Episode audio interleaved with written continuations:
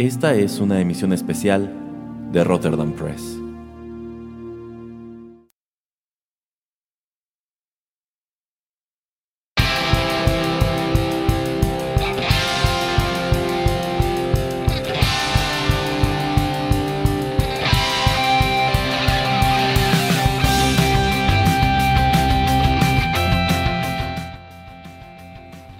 Amigos, ¿cómo están? Los saluda Erasmo de Rotterdam Press a través de estos micrófonos y qué gusto que nos acompañen en una nueva emisión especial del podcast y también es un gusto que se sume a este ejercicio el señor Geek. ¿Cómo está señor Geek?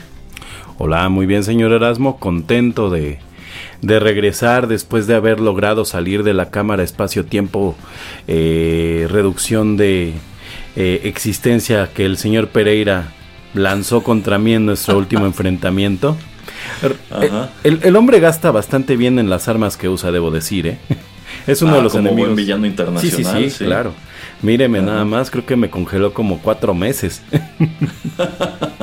sí, es todo un malvado ese señor Pereira, pero bueno, me da gusto que ande una vez más por aquí, sobre todo tomando en cuenta que el tema de hoy, creo que el tema de hoy estará interesante, creo que podremos sacarle muchísimo jugo y es que, bueno, decidimos titular este especial Screen Crush en vista de que hoy el señor Geek y yo, como si fuéramos un par de chicos de fraternidad, pues nos pondremos a hablar sobre chicas precisamente, pero no cualquier tipo de chicas, sino chicas que nos vienen es, pues sobre todo de las caricaturas, del anime.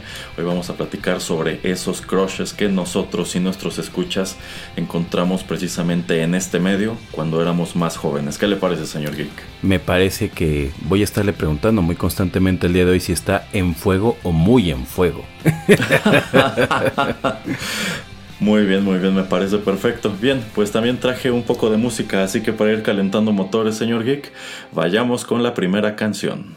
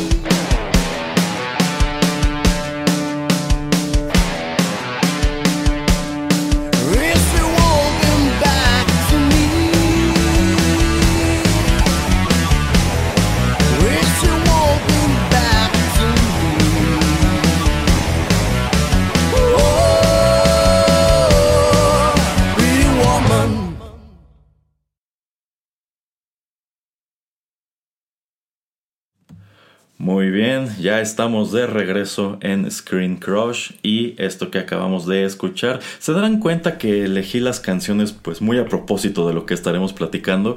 Esto que acabamos de escuchar se titula Oh Pretty Woman, corrió a cargo de la banda brasileña Mago Jack y ellos colocaron esto en YouTube en 2017 y por supuesto que no es una composición original suya, este es un cover de este tema clásico de Roy Orbison, escrito también por Bill Dees en 1964 y que sin duda muchos de ustedes recordarán de la, de la película Pretty Woman o Mujer Bonita con eh, Julia Roberts y Richard Digamos que en esta ocasión la música será pues precisamente una celebración de la belleza femenina. Muy bien, pues ¿qué le parece señor Geek si en vista de que pues hicimos un sondeo entre nuestros panelistas e incondicionales de Rotterdam Press, si en este bloque construimos la charla a partir de algunas de las respuestas que ellos nos hicieron llegar? Me parece muy en fuego, señor Erasmo. muy en fuego. Bueno, pues precisamente la dinámica consistió en preguntarle eh, a nuestros escuchas, pues quiénes eran sus crushes o sus intereses románticos de las caricaturas cuando eran niños, cuando eran adolescentes y por qué no, todavía cuando se es adulto. Es muy interesante este fenómeno de que pues de pronto te encuentras con estos personajes eh, ficticios, estos personajes que son eh, dibujados y te gustan tanto o te resultan tan atractivos que prácticamente pues te enamoras de ellos, ¿no? Y quisieras hasta pues en algún momento encontrarte una versión real, una versión humana, qué sé yo. Sí, había un desarrollador que entendió eso perfectamente y hizo una red social acerca de ello. y, y hay gente que paga suscripciones mensuales y anuales por eso. Tiene toda la razón, señor Geek. Sí, es un fenómeno bien curioso, pero bueno, hoy lo vamos a abordar precisamente desde la perspectiva de la nostalgia por las caricaturas o por la animación. Bueno, pues vamos a comenzar con eh, Raúl Terán, quien nos menciona primero a Satana Satara un personaje de DC Comics que se asocia mucho con Batman, se asocia mucho con eh, Teen Titans. Este personaje fue creado por Gardner Fox y Murphy Anderson en 1964. Y nos agrega el comentario de que Satana le gustaba porque aunque salía muy poco, en, en, este caso supongo que se refiere a Batman The Animated Series o a Justice League o Justice League Unlimited, bueno, aunque salía poco, le parecía muy linda y su oficio le daba un toque de coquetería era además poderosa y le pareció un personaje sobresaliente en el carrusel de chicas interesadas en Bruce Wayne o Batman. ¿Qué le parece Satana, señor Geek? Me, me, gusta, siempre me ha parecido un personaje muy interesante porque realmente en diseño, pues de verdad tal cual es un asistente de mago, ¿no? O sea, ese es el diseño clásico, no es algo así como si de repente un personaje se volviera muy famoso por estar disfrazado de Bellboy, ¿no? y seguro lo hay. eh, eh, eh, y sí, o sea, es un crush muy recurrente de Batman. Eh, y, como bien dicen, además supone que es creo uno de los personajes más poderosos de DC porque también anda ahí metida con temas de Mephisto, no sé qué, no, no recuerdo, no, Mephisto es Bueno, es que se supone que en sí, sí es una especie de mujer sobrenatural porque aquí manejan que precisamente eh, los seres humanos que pueden usar magia, aquí no los refieren como mutantes, sino como homo, homo magi o algo así como para darte a entender que son una especie de variante o evolución del ser humano ordinario, entonces sí tiene un fuerte aspecto sobrenatural. Efectivamente se la considera uno de los usuarios de magia más poderosos de este eh, universo. Y también, pues sí, ah, eh, de pronto se la asocia mucho como interés romántico de Batman, aunque no siempre eh, lo es. De hecho, a lo largo de su historia el personaje, pues sí ha tenido por allí sus relaciones amorosas con Constantine, con Nightwing, con Batman y no me acuerdo con quién más pero eh, pues aunque oficialmente no, bueno, oficialmente sí y no eh, es su interés romántico de Batman, pues yo creo que es un, ese es un, un ship, un pairing, este que pues a mucha gente le gustaría ver y es que pues ciertamente el personaje de Satana precisamente por esa indumentaria que usted comenta de la asistente de mago eh, resulta muy atractivo. Ya en tiempos más recientes como que han tratado de bajarle mucho pues a la cantidad de piel que enseña, pero de regreso en los 90, por ejemplo, cuando aparece por primera vez en Batman The Animated Series, pues allí no tienen inconveniente en mostrarla, eh, pues como aparecía precisamente en los, en, los cómics. Y de hecho, pues algo que investigué es que en algún momento, eh, bueno, algo que también me gusta de Satana es que en sí ella es la hija de uno de los tantos maestros que tiene Bruce en su juventud cuando se estaba preparando para convertirse en Batman. Así que estos dos pues tienen historia, se conocen de mucho tiempo atrás y en algún momento sí se ha manejado que este Satana sí tiene como tal una inclinación romántica por Bruce, pero él no la corresponde, al menos en esa línea eh, o en esa corrida del cómic no la corresponde porque es cuando eh, presuntamente se iba a casar con, con, Catwoman, pero estoy muy de acuerdo con Raúl Terán, creo que de esta galería de, de pues chicas a las que le de, las que se enamora Batman o se enamoran de Batman, pues es, es uno de los top, ¿no? Creo que sí es un top. Evidentemente no creo que sea el top de Batman. O sea, el top de, personajes más populares de las chicas que, que, son intereses románticos de Batman. Pero creo que sí, es, sí es un personaje que pronto resalta. Me llama la atención ahorita esto que comentaba usted de que ahora enseña menos piel. Cuando efectivamente, ¿no? Ahora en cómics, este, caricaturas y demás, estos personajes enseñan menos piel, pero pues básicamente el tipo de atuendo que traía Satana, por decirlo así, este como body, ahora es prácticamente el atuendo oficial de todas las cantantes pop. o sea, cantante pop que hayas del atuendo que traen. Entonces, bueno, por un lado en los cómics, pero por otro lado en la música pop ahora es el que traen. Entonces ya, yo ya no entiendo, ¿no? O sea, ya no lo tenemos en el cómic, pero ahora lo tenemos en videos musicales, discos y todos. Entonces. Mm, bueno, ya ve, son las incongruencias de estos tiempos eh, progresistas que vivimos. Maravillosos tiempos pues, progresistas.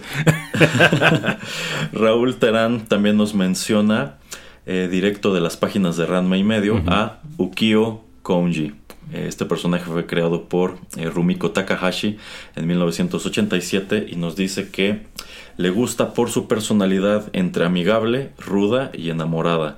Tenía el plus de que sabía cocinar y también valerse por sí misma.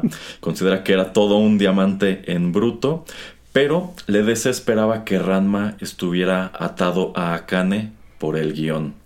A ver, señor Geek, aquí le va una, una muy buena pregunta. De este reparto de, pongámoslo entre comillas, novias de Ranma, ¿Cuál era su favorita? Yo, yo tengo un problema, que mi favorita no es una novia de Ranma. mi favorita es, es la Vicky. Oh, Dios. Tengo un crush muy grande con la Vicky, pero es que de verdad no entiendo por qué. O sea, es, es mala, es fría, pero Varo no te va a faltar. Bueno, a ti sí. a ella no. a ella no. pero algo es seguro, ¿no? Vicky va a sacar lo mejor de ti. Ah, sin lugar a dudas, sin lugar a dudas. Sí, fíjese, es muy interesante. Eh, debo decir que eh, también eh, siento una cierta debilidad por Ukio, precisamente por esto que comenta Raúl, que es el hecho de que se nos presenta como una mujer joven pero independiente. porque en sí lo que sabemos es que Ukio vive en esta ciudad sola, tiene su restaurante y bueno, digamos que utiliza de pronto sus talentos para tratar de, ganarse a Ranma, pero como bien señala Raúl también, eh, pues el personaje está atado de por vida a Akane y ya sabes que en algún momento van a terminar juntos y pues esta es solamente una larga sucesión de dilemas eh, detonados precisamente por pues toda todas estas chicas que andan eh, tras de él. Pero coincido totalmente con lo que dice, creo que pues de este reparto femenino de Ranma y medio también pues la, chica que más atractiva me resultaba era, e, e, era Naviki. Ah, eh, sobre todo en una de las películas se encargan de dibujarla increíblemente atractiva. Sí, sí, sí, sí, Este, pero también me gusta que hay un episodio de la serie, y creo que esto también se replica en el manga, en donde Naviki nada más por molestar trata de quitarle a Ranma a Akane. Y el episodio culmina eh, con eh, pues Ranma decidiendo que pues prefiere quedarse con Akane, pero como que los dos se quedan frustrados porque eh, como que a Nabiki ya le estaba empezando a gustar Ranma y de pronto como que Ranma también dice pues ni modo de lo que me perdí. Sí, sí, sí, Nabiki tiene, tiene una personalidad un poco más como sassy y como más este juguetona. pícara y además es como la más sagaz, ¿no? De las tres hermanas, o sea, está eh, Kazumi, te puede cuidar, ¿no? Y va a ser la, esposa perfecta. Kane es la esposa eh, que hay que pues eh, trabajar mucho en, su carácter y pues hay muchas eh, cosas a desarrollar, pero es una buena persona y Nabiki como que tiene muy claras las cosas, ¿no? Ahora, para, para hablar de Ukio, que es el personaje que, que tenemos en esta, en este punto del programa, porque le decía al señor Erasmo, le digo, definitivamente esto no es un top porque como top eh, yo sé que hay personajes que deberían de estar en el primer lugar y vamos a hablar pronto de ellos, ¿no? pero por ejemplo, lo que es este Ukio, se me hace un personaje que creo que es de, los que estuvo más cerca de sí quedarse con Ranma porque efectivamente decían las abuelitas, al hombre eh, se le entra también por el estómago y Ranma estaba muy ahí, ¿eh? Y de hecho, pues eh, ellos siguen este viéndose porque pues, supuestamente cocina increíblemente rico, este pues Akane no, e, es muy guapa, como bien dice, es independiente, pero además tiene este lado como, como dulce de repente, o sea, porque a diferencia de Shampoo, que Shampoo es como un personaje, ajá, que es muy rudo y solo con Radma de repente como que baja la revolución, pero sabes que en cualquier momento brinca, a comparación de todas las demás mm, este, intereses amorosos por Ranma, porque no es de Ranma, son por Ranma. Eh, eh, creo que ella es como de las más este, afables eh, es que fíjese que un chiste recurrente es precisamente el hecho de que Akane no sabe cocinar, pero todas las demás sí. Y recuerdo que hay un episodio en donde incluso hacen una competencia entre, me parece que es Shampoo, Kyo, este, la hermana de Kunu, de Kodachi, Kodachi. Este, y también Akane eh, tipo, pues quien haga el platillo que más le guste a Ranma se queda con él. Y Ranma creo que hace hasta lo imposible por no probar ninguno de ellos. Y creo que por casualidad prueba el de, el de Akane y nada más por deshacerse de las otras dice que sí le gustó. Sí, sí, sí, pero Akane literal este se le quema el agua.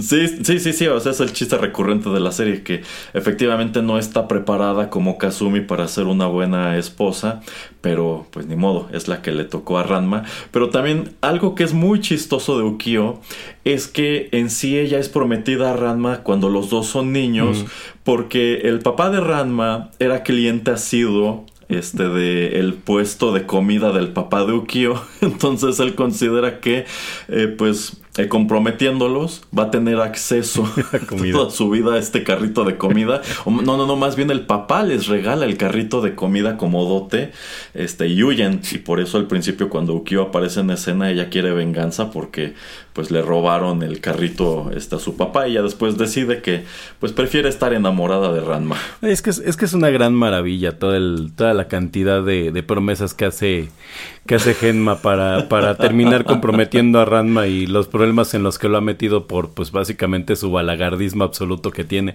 Sí, sí deberíamos de darle, darle espacio, hacer un, un especial completo de Ranma y medio, lo merece. Ah, sería buenísimo, sería buenísimo, a mí me encantaba Ranma. Sí, también. Bueno, pues continuando con la lista, eh, Zorritos Zorrales nos menciona, híjole, esta es de cajón, creo yo. Mikami, Mikami de el manga y anime homónimos. Este personaje fue creado por Takashi Shina en 1991. ¿Qué opina, señor Geek? Pues opino que un largo cabello que se mece. ¿Con, qué? Sus zapatos son altos y, de, tacón. Sí, no, no, no. ¿Y, su, ¿Y qué su vestido? Es de este. Ay, no, no me acuerdo muy, no me acuerdo. muy ajustado y demás. Pero sí, no. Eh, era lo que le decía, le digo. Definitivamente esto no es un top. Porque yo creo que es muy probable que Mikami estuviera o en el número uno o en el número dos. O sea, se me hace difícil, mm, digamos, en nuestra generación, encontrar a tres personajes que, que la puedan este, desbancar. O sea, creo que si hay uno que es como muchísimo más popular que ella a nivel mundial, pero Mikami creo que está muy muy en el top. Y además creo que el doblaje le ayuda mucho, o sea, el tono de la serie, el doblaje, o sea, la voz que le ponen es una voz pues muy muy agradable en el doblaje, este y pues también tiene este este mismo carácter, señor Erasmo, de estas chicas que son eh, fuertes además también que le gusta mucho lo material, pero que de repente muestran esta debilidad que es como que lo que creo que nos, nos llama mucho la atención, ¿no? Que es cuando sí es muy fuerte, sí es muy independiente, pero de repente también se deja como cuidar poquito.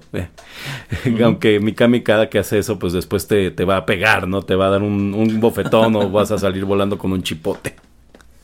Sí, sí, sin lugar a dudas, yo creo que cuando dieron este anime de Mikami la Casa Fantasmas, me parece que en el canal 5 sí, sí. de regreso en los 90, yo creo que yo creo que tomaron un gran riesgo Pues porque el personaje, ya, ya habían aparecido personajes atractivos en las caricaturas, pero este era un personaje descaradamente atractivo y del cual constantemente se estaba enfatizando ese sex appeal, pues tan solo desde el opening que te hacía esa descripción De, sus largas piernas, el vestido ajustado y demás.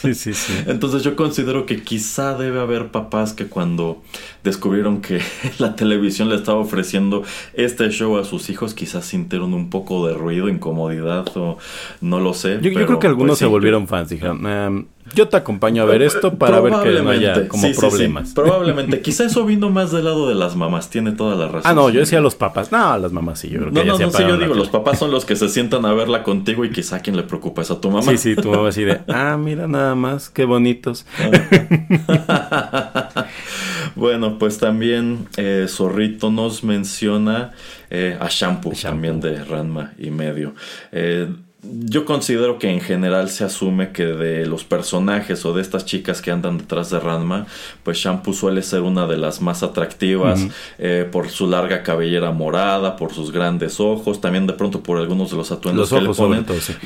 sí, sí, sí, pero también pues algo interesante es que pues la esposa que ya tiene asignada eh, Ranma es una chica que practica artes marciales y encuentra, por así decirlo, a su gran rival en Shampoo, quien pues también es una peleadora muy competente y de hecho ella sola se prenda de Ranma porque cuando Ranma y su papá estaban en China, pues sin querer se enfrasca en un combate con Shampoo, la derrota y sucede que en su este pueblo, aldea, que son las pues está, esa tradición, eh, es una es una aldea de mujeres guerreras y cuando por fin encuentran a un hombre que la supera en combate, pues eh, tienen que casarse con él y por eso ella viaja a Japón y lo persigue. Posteriormente también aparece en escena eh, la abuela, que a mí me encantaba el personaje. Sí, es maravilloso. porque aparte tiene este choque con Japosai, ¿no? Sí, sí, sí. Eso, es que eso era lo padre. Como de pronto descubrías que incluso la historia también, este, bueno, ellos dos también tenían algo de historia. Entonces, pues muy padre. Y pues sí, yo creo que para muchos de estas novias de Ranma, quizá la favorita es precisamente Shampoo. Bien, eh, la que sigue, la que sigue la verdad me tomó mucho por sorpresa y no estoy seguro si el señor Geek conozca al personaje, pero sí sí, creo que igual le llamará la atención.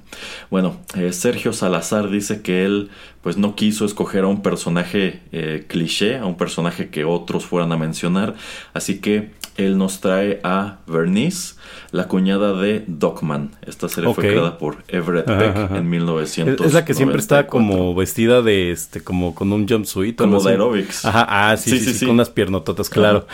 de pato. Ajá. Este, ¿qué le parece este personaje, señor Pues otra vez, son estas mujeres con un carácter muy fuerte. Creo que ella era como algo que llamaba la atención, ¿no? Este diseño que le hicieron que tenía pues unas piernas, unas caras muy grandes. Digo, yo sé que es un pato. es como, ese, es esos momentos en donde te quedas pensando de, oh, ok, esto suena raro. Pero, o sea, finalmente son diseños humanizados, ¿no? Eh, y, pues creo que sí era como un personaje que si bien no estaba dibujado para ser como sensual, es como que atrae a cierto tipo de personas que les gustan como estas eh, mujeres tipo Bárbara del Regil, se me imagina, ¿no?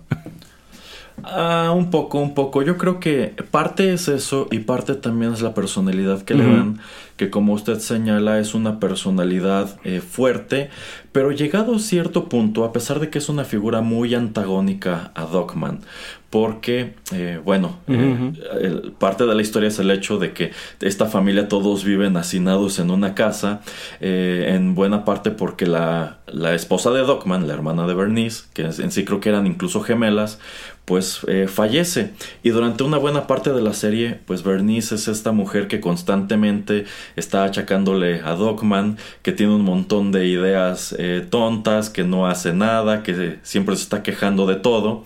Pero llegado a cierto punto, como que empieza a agarrarle cariño, como que los dos de hecho empiezan a agarrarse cariño y por allí pues se abre la posibilidad de que lleguen a tener algo, que tomando en cuenta que es la cuñada creo que sería algo también un poquito raro. Sí, sí. Pero bueno, y aparte de la esposa muerta, ¿no? es como... Sí, sí, sí. Es, una cosa muy novelesca. Sí, pero como usted dice, a fin de cuentas son patos y es un, universo en donde puede haber niños con dos cabezas. Sí, sí, sí. es, lo que pensé cuando dijo, viven hacinados en una casa ajena y hasta algunos en un cuerpo. Eh, exactamente, exactamente. Bueno, pues me, llamó mucho la atención eso, que alguien mencionara eh, pues un personaje como Bernice. Eh, a continuación, Wilhelm GDL y Owiruame nos mencionan a otras dos que considero son esenciales de los clásicos de Hanna-Barbera, que son Daphne y Velma de Scooby-Doo. Y, de, las ferias de, anime y cosplay. Ah, sí, también, también, no, y de, otras tantas cosas. Estos personajes fueron creados por Joe Ruby y Ken Spears en 1969 para la caricatura Scooby-Doo, Where Are You? Y hasta la fecha son pues personajes recurrentes de estos títulos, son parte de este equipo denominado eh, Mystery Machine. Eh, ¿Qué opina, señor Geek? ¿Le gusta Daphne? ¿Le gusta Velma? Yo, yo tengo una, una cosa con Velma que me ha llamado la atención mucho.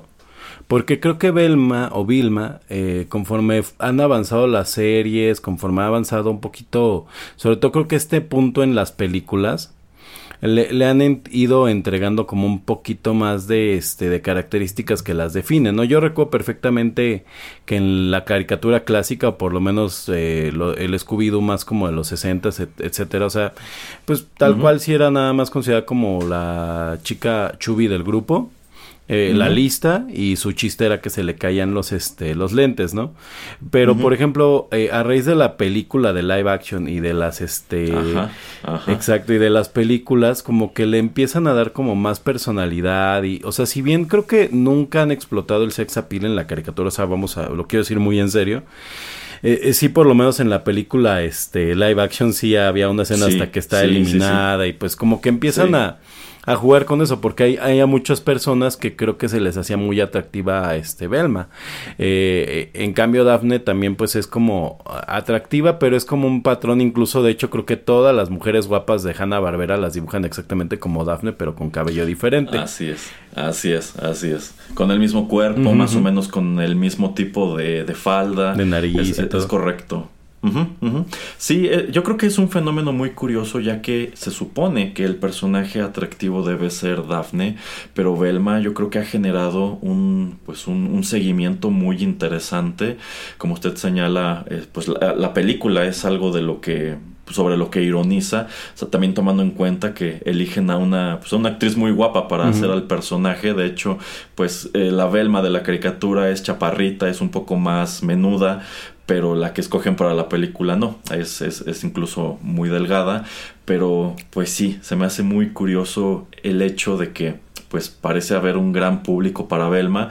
Y es que el personaje, o sea, si somos honestos, en realidad, eh, aunque durante años se nos ha vendido que Shaggy y Scooby son el corazón de este equipo, pues la verdad es que son más bien patiños, porque la que siempre diseña los planes para desenmascarar a todos estos embaucadores, pues es Velma. Eh, pero también algo que llama la atención es que Velma, eh, pues actualmente es un personaje, bueno, hay una encarnación de Velma actualmente que es muy odiada, que es esta que aparece en el show de, creo que fue para HBO Max, que pues de inmediato pues atrae comentarios a raíz de un número de cambios que le hacen a los personajes y cuando se estrena la serie y vemos pues esta personalidad netamente nefasta que tiene el personaje, pues todo mundo pega el grito en el cielo y bueno, se hace, se hace todo un escándalo pero para colmo todos los que se quejaron vieron la serie nada más para odiarla, que se ha vuelto un fenómeno muy recurrente, pero bueno, eh, seguimos. Mindy Kaling nos, ah, nos falló un poco. Eh, antes de que cierre un poquito el, tema de Belma o de Vilma, eh, yo, yo, quería también comentar algo este, muy, muy rápido del personaje y es que creo que una de las razones por la que Internet toma a este personaje con tanta fuerza es porque la vuelven como una especie de reina geek. O sea, de alguna manera creo que empezó a representar esto. Y por otro lado, también algo que le pasó y creo que la volvió un personaje con tanto pegue en este en los cosplays es que si una chica que se dedica a hacer cosplay hace el cosplay de Belma tal cual como es de la caricatura, o sea, no estoy hablando ya de este de estos que ya literalmente es un traje de baño naranja y este los lentes y ya es Belma, ¿no? O sea, estoy hablando literalmente del traje. Eh, pues resultaba que pues el o sea, la caricatura eh, se tomaba libertades para tener esta estas faldas antigravitatorias como la de este Kikyo de Inuyasha. Este, y pues no había problema, pero cuando lo hacen estas chicas, pues resulta que es una falda muy corta, resulta que es un suéter, eh, pues simplemente holgado, y pues la verdad es que terminan viéndose, eh, pues muy, muy atractivas, y, creo que por eso se empieza a volver un must de todas estas chicas que se dedican a hacer cosplay que pues les gusta verse un poco más atractivas, ¿no? Eh, estoy, estoy trabajando mucho las palabras para que suene esto bien. en fin, entonces creo que creo que este es un, punto cultural de Belma y lo que quería cerrar nada más porque seguramente nunca vamos a hablar de este tema otra vez. Eh, hace tiempo, eh, hace poco cuando terminó creo la primera temporada de esta animación de, de Belma que escribe Mindy Kaling eh, de, The Office, em, vi un video que me gustó mucho en donde básicamente presentan eh, como que Scooby-Doo es una especie como de demonio y le empieza a hablar y que esa Belma es como una de tantas realidades que ese, que ese demonio está tratando de destruir o integrar para que todo siga exactamente el mismo patrón, ¿no? Y todo el mundo dijo, demonios, si hubieran puesto ese final en esa serie, todos se lo perdonaban porque es tan bueno es tan interesante, o sea, que, todo se vuelve un multiverso, que todo el mundo se queda así de, oye, lo hubieras hecho, ¿no? Pero bueno, desafortunadamente ya hay mil videos de YouTube en donde se habla de por qué es un show muy, muy, muy eh, penoso de ver. Es correcto, es correcto.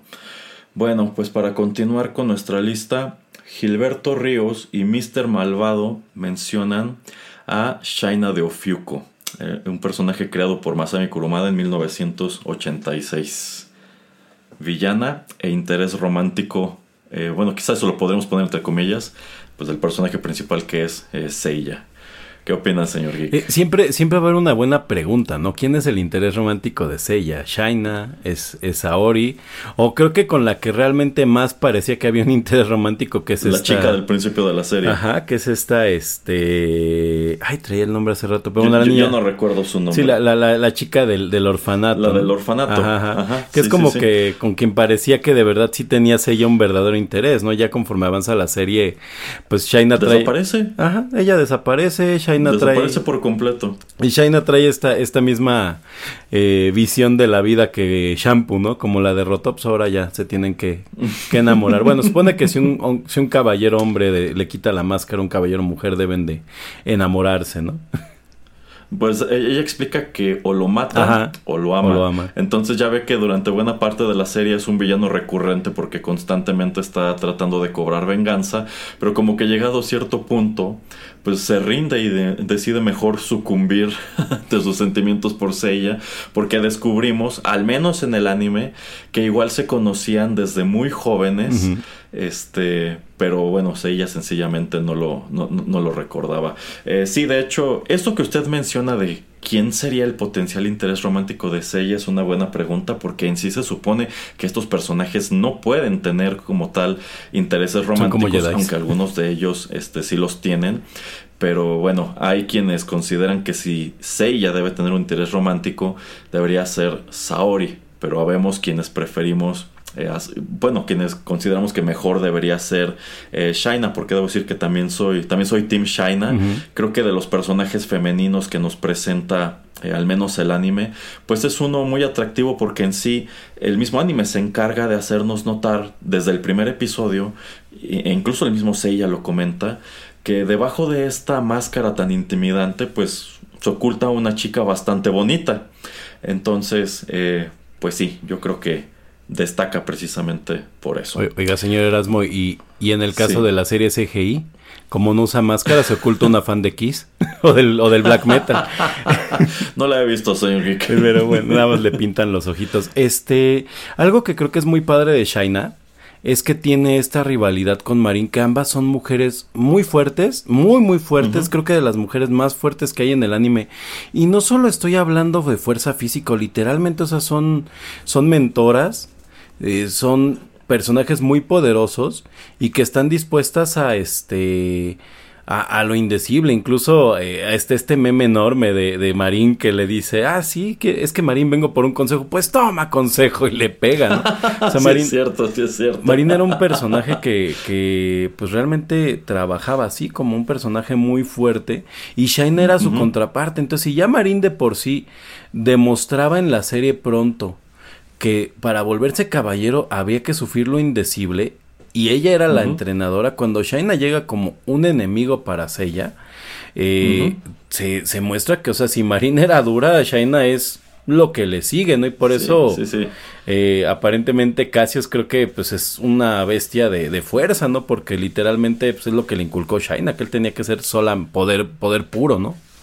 Exacto, exacto. Sí, recuerde tan solo en el primer episodio de la serie, cuando eh, Shaina precisamente los va persiguiendo, cuando Seiya intenta huir de Grecia, pues Marin antes que defenderlo, lo avienta al ruedo, le dice, pues ni modo, ponte tu armadura y defiéndete. que bueno, prueba a ser una lección muy efectiva.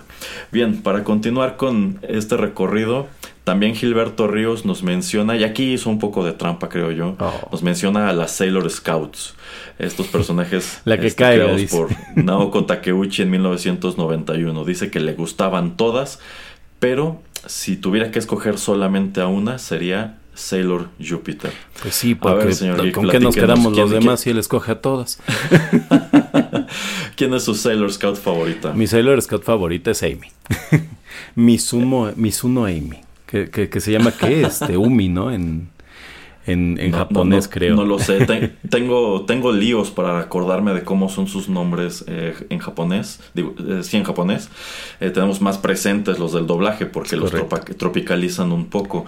No, debo decir que aquí coincido por completo con, con Gilberto. También mi Sailor Scout favorita era era Mako-chan, era Sailor Jupiter, eh, porque, bueno, en primer lugar es, es, pelirroja. En la, en la, caricatura tiene el cabello café, pero se supone que es pelirroja, es alta, es fuerte, y aparte, al menos a mí me gusta mucho ese episodio en donde la presentan en el anime, que es esta chica nueva, que de hecho llega a la escuela, llega a la escuela de Usagi con otro uniforme, porque resulta que como es una chica muy alta no hay uniformes de su talla y pues tiene que llevar el que usaba en la escuela anterior y que también su estatura le representa un impedimento para que los chicos se fijen en ella. se hace algo muy bonito eso y, y, nota que lo escribe una mujer. Eh, exactamente, exactamente. Entonces, pues como a pesar de que pues tiene esta presencia imponente, descubres que es una mujer que tiene esa inseguridad precisamente por el hecho de ser alta, pero también como cuando Usagi ya convertida en Sailor Moon en ese episodio se mete en algún aprieto, pues eh, Makoto eh, le, pues le entra a la pelea, entra para ayudarla y es cuando este, casualmente Luna se da cuenta de que también es una Sailor Scout y se convierte en Sailor Jupiter y ya sabe usar de la nada sus poderes, ¿no? Ah, es una maravilla. Bueno, tendría, tendría justificación, ¿no? Porque supone que son como reencarnaciones. Es, enredado Sailor Moon. Algún día haremos el de Sailor Moon. Me gusta mucho porque es, es un tema complejo explicar porque hay tantas versiones de Sailor Moon y a final de cuentas son la misma. ¿Y por qué hay tantos hombres que lo veían a pesar de que se supone que era una caricatura para niños? Ah, sí, sí, claro, ¿no? Yo, yo tengo un recuerdo penoso de la infancia de estar jugando a Sailor Moon, entonces ya, ya lo conté, mi alma, mi alma es libre, pero en algún momento, pues ahí andábamos aventando que la tiara lunar y todo, dije, o sea, y, no, y más, más que pena te quedas como de, es que de verdad está padre la caricatura, o sea, ahora ya... No, cuando... Ajá. Ajá. Cuando yo era niño jamás admití haber visto esto. ¿eh? No, no, no, yo menos había, yo jamás había admitido que había jugado a Sailor Moon. comento, no usamos faldas, pero, pero, eh, algo escocés tal vez. no, y, Muy bien. y, ya hablando de, de, Sailor Mars, de esta, de esta, creo que se llama Alita, ¿no? En, en el doblaje como dice Makoto-chan. Eh, es este, es padre porque efectivamente todas las Sailors, ella es una eh, que la parte física pues le es importante, como bien dice, porque a pesar de que es aparentemente la Sailor Scout en fuerza física más fuerte, porque si bien de carácter creo que Sailor Mars es la más fuerte, eh, en fuerza física se pone que ella es como la que pues puede llegar y aventar puñetazos y todo.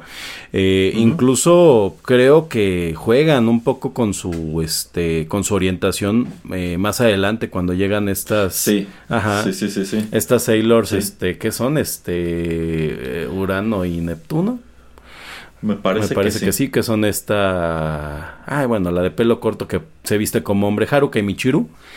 Eh, y ella es la primera, ¿no? Que está así de, ay, qué guapo muchacho. Ah, no soy muchacho. y así de, oh, también te ves muy guapo.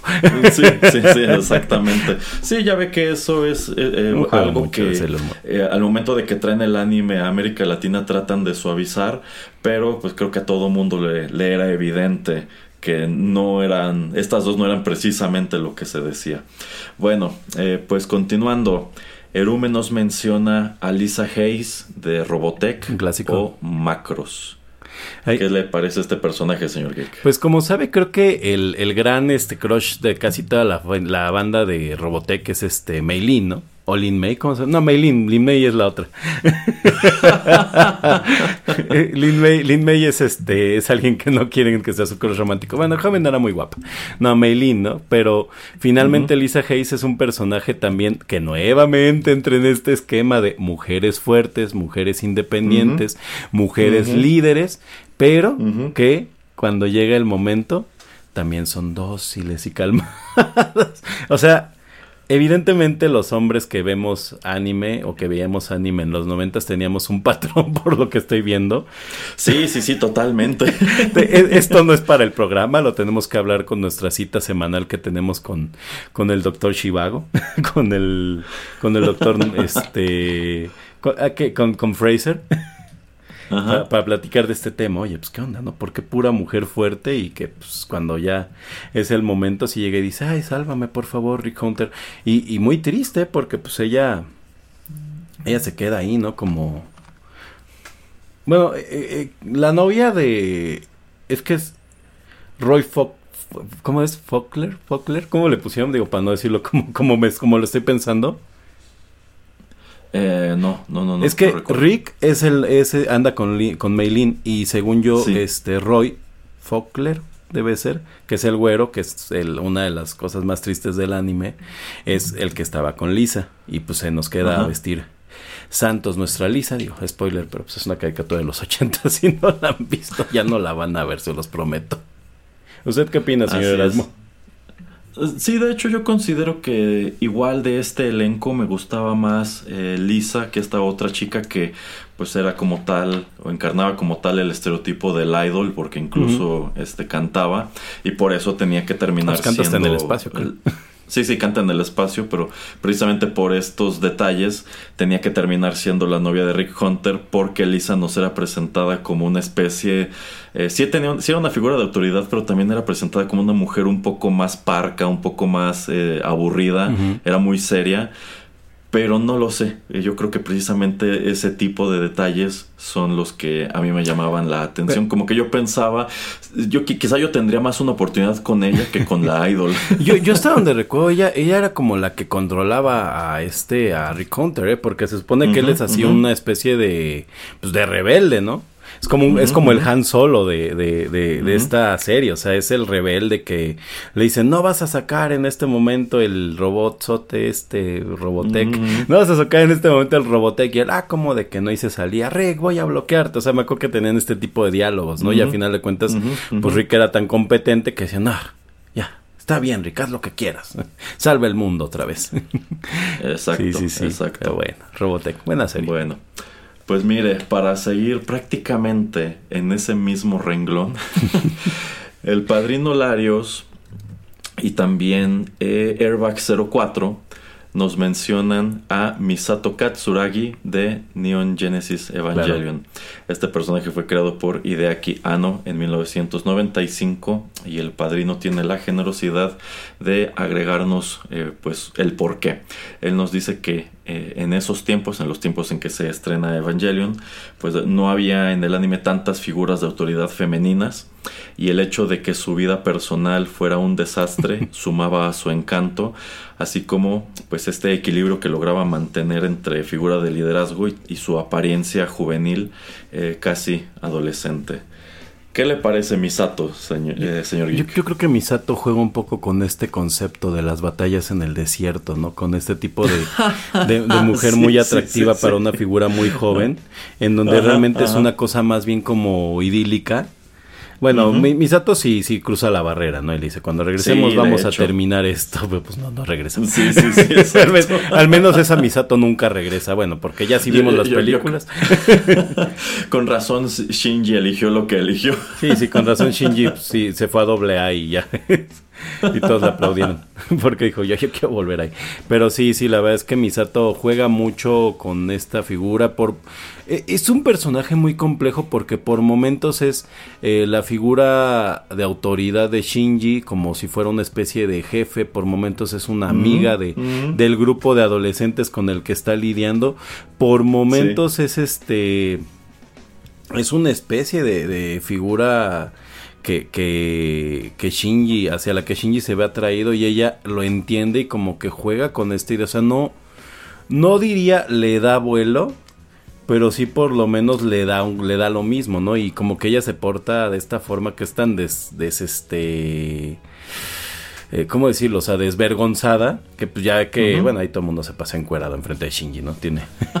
Eh, o sea, yo siempre tenía un tema con Shinji, que es así de, Shinji, Shinji odia a su papá porque lo metió a un lugar en donde iba a vivir con tres mujeres guapísimas. Este, iba, iba a manejar el robot más fregón del universo, algo así como si te dieran un este un Lamborghini que todo el mundo iba a admirar, iba a ser el, héroe de la ciudad, eh, pero Shinji pues no, dice, pues eso no me, va a vivir con la mujer más guapa de, de la empresa, pero Shinji dice, ah, qué vida tan triste tengo. ¿Por qué sufro tanto? Sí, sí, pero es parte de lo que hace muy complejos a estos personajes. o sea, si Misato es un personaje complejo es porque todos los personajes de Evangelion son bastante, bastante eh, complejos. Y, fíjese, es, es, muy interesante, ¿no? Porque, por ejemplo, rápido para cerrar este tema de la complejidad de, Misato, es esto, ¿no? Hay una Misato cuando está con los niños, cuando está cuando está hablando y si si bien tiene esta esta forma de ser desvergonzada, desgarbada y, y hasta eh, incómoda, Misato se vuelve una niña cuando está con este calle. Se vuelve una colegiada adolescente enamorada y se lo dice, tenemos que dejar de hacer esto. Y le dice, ¿tú de verdad quieres dejar de hacer esto? Y, es una escena muy adulta porque aparte es esta escena en donde simplemente se ve cómo se toman de las manos y tú sabes, pues, qué está pasando. Sí, sí, como usted suele decir, este señor Hideaki Anno estaba afilado como lapicito cuando hizo la versión original de Evangelion. Eh, de hecho, yo estaba seguro al momento de hacer el sondeo que en algún momento alguien tenía que mencionar a las chicas de Evangelion. Y precisamente, bueno, pues el padrino menciona eh, a Misato, pero a ver, de, todas estas mujeres guapísimas que usted dice que viven en la base, en la base de Nerf, ¿cuál es su favorita? A mí me gusta mucho la doctora, ahorita no me puedo acordar de su nombre, la, la doctora la rubia. Ajá, sí, y también, porque ella sí es esta figura también muy de autoridad, o sea, totalmente de autoridad. Es una figura muy dura, pero que además también tiene este pasado, ¿no? Triste, en donde pues ella amaba con locura a este Gendo Ikari y pues nunca la peló, ¿no? Bueno, sí, como que tuvieron un algo que ver, ¿no? Pero, pero pues como que, o sea, nunca la vio en serio, ¿no? Y pues siendo pues, era una persona, es, es una especie de maniquí emocional nada más. Este, sí, pero yo sí me quedo con las dos, ¿eh? porque aparte las otras tienes que solo poderte quedar con las de las películas, porque esas son mayores de edad. Las demás no. ah, bueno, pero en aquel entonces nosotros ah, no éramos mayores de edad. No, debo decir que también Misato siempre ha sido mi favorita, pero si no estuviera disponible Misato, probablemente elegiría a Asuka. aunque yo sé que la gran mayoría va a elegir a Rey, pero por algún motivo a mí nunca me ha gustado Rey y no me cae bien Rey y me da, me da, me da miedo Rey. Yo, yo apenas en la última película creo que me cayó bien Rey, porque es esta Rey que tiene eh, personalidad. Porque si bien ella lo dice claramente, solo soy una muñeca y realmente es como la siente. Ah, esa señora no, sí, sí tenía, sí, sí estaba muy, muy seguro de lo que estaba haciendo. Este, no, yo, yo nunca he tolerado azúcar y nunca he entendido este nunca he entendido esta forma de cómo se comportan Shin y ella, pero a la vez me parece algo tan adolescente que me, me hace mucho eh, sentido, ¿no? que es este como, como de, ah, es que tú me gustabas y ni siquiera lo pero lo tratabas como una bolsa de basura, pues sí, pero le gusta. Pero es que esa es una conducta muy real. Sí, sí, o sea, es, como, y este enamoramiento que tiene también con Kai y el celo que le tiene, ah, perdón, ya, dos horas de Evangelion. sí, sí, sí, un, un, gran tema, así como podríamos aventarnos el programa de Ranma, podríamos hacer el de, el de Evangelion. Pero bueno, vamos a dejarlo aquí por este bloque y vayamos con otra canción.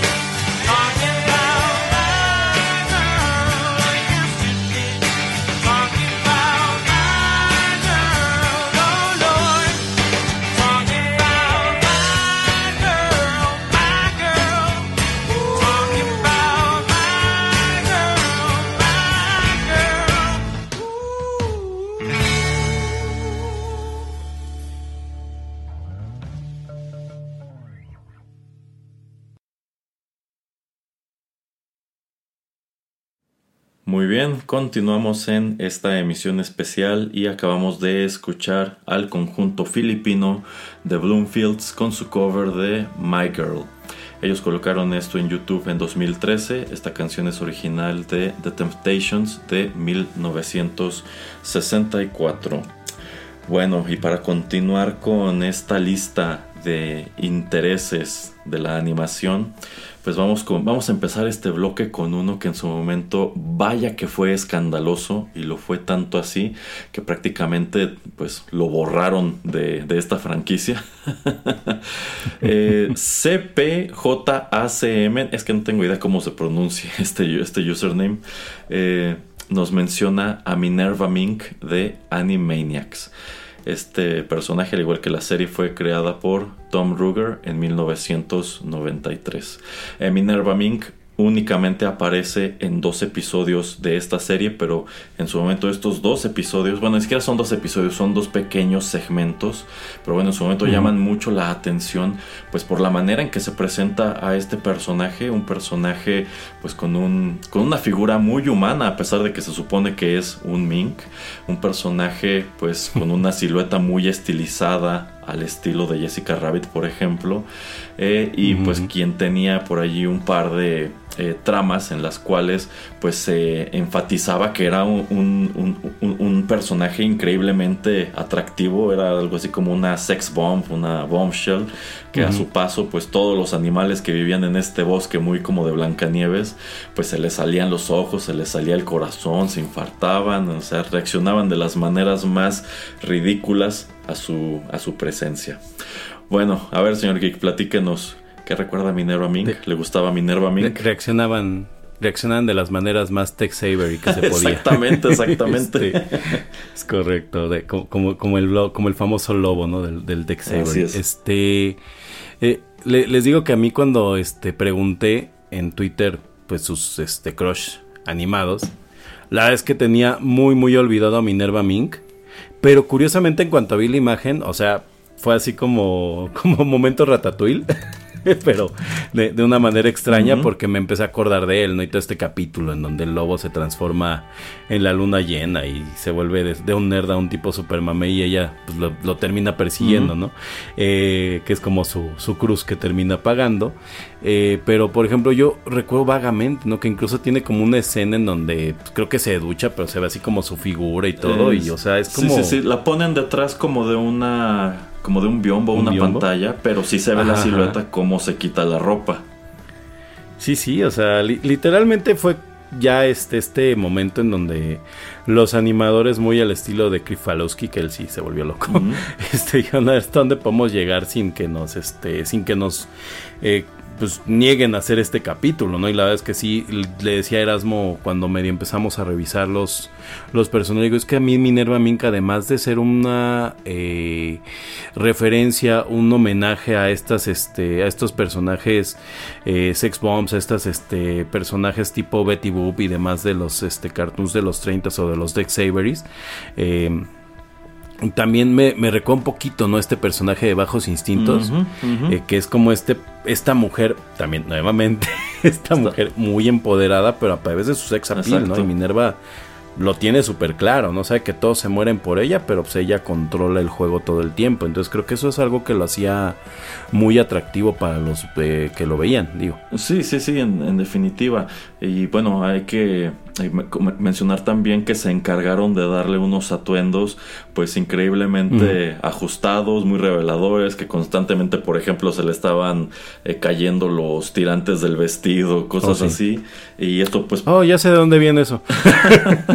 y esto... Acabo de encontrar algo en mi vida. Oh, ya, oh, ya. Bueno, este, pero bueno, el personaje sí prueba a ser eh, un poquito eh, ruidoso en su momento. Eh, como, usted como, usted señala, pareciera que los animadores estaban tentando el agua, pues qué tan lejos podemos llegar. Pero, pues después de este par de apariciones que eh, este par de apariciones estelares de Minerva Mink no vuelven a, eh, a, meterla en el programa. Sí tiene una aparición en los cómics de Animaniacs que, aparecen posteriormente, pero allí ya le bajan por completo el sex appeal y hacen, pues le quitan incluso la personalidad, porque en la caricatura tenía la personalidad como de una entre femme fatal, pero al mismo tiempo es, medio ingenua y termina enamorándose de pues de un galán que no le hace caso como para ponerla en su lugar. Este, pero en el cómic ya la hacen netamente boba, que es más o menos lo que le ocurre en su momento a, Lola Bonnie, eh, que pues, oh, causa un fenómeno más o menos parecido.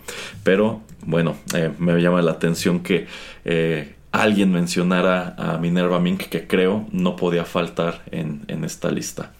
Bien, para continuar, eh, el señor Darío nos menciona a otra que creo es de cajón. Él, nos menciona a Bulma de Dragon Ball. Un personaje creado por Akira Toriyama en 1984. Eh, fuera del corte, el señor, el señor Geek preguntaba, pero es que cuál de todas las Bulmas, hay, tomando en cuenta que este es un personaje con la peculiaridad de que cambia de apariencia conforme progresa la serie, que es algo que no se repite en el resto del elenco, porque pues ahí tienes a un Goku, a un Vegeta que siempre están vestidos igual, pero en el caso de los personajes femeninos, estos sí eh, cambian su vestimenta con el tiempo, pero en el caso de Bulma cambia de ropa, cambia de color de cabello, cambia de peinado. A ver, señor Geek, platíquenos. ¿Le gusta Bulma?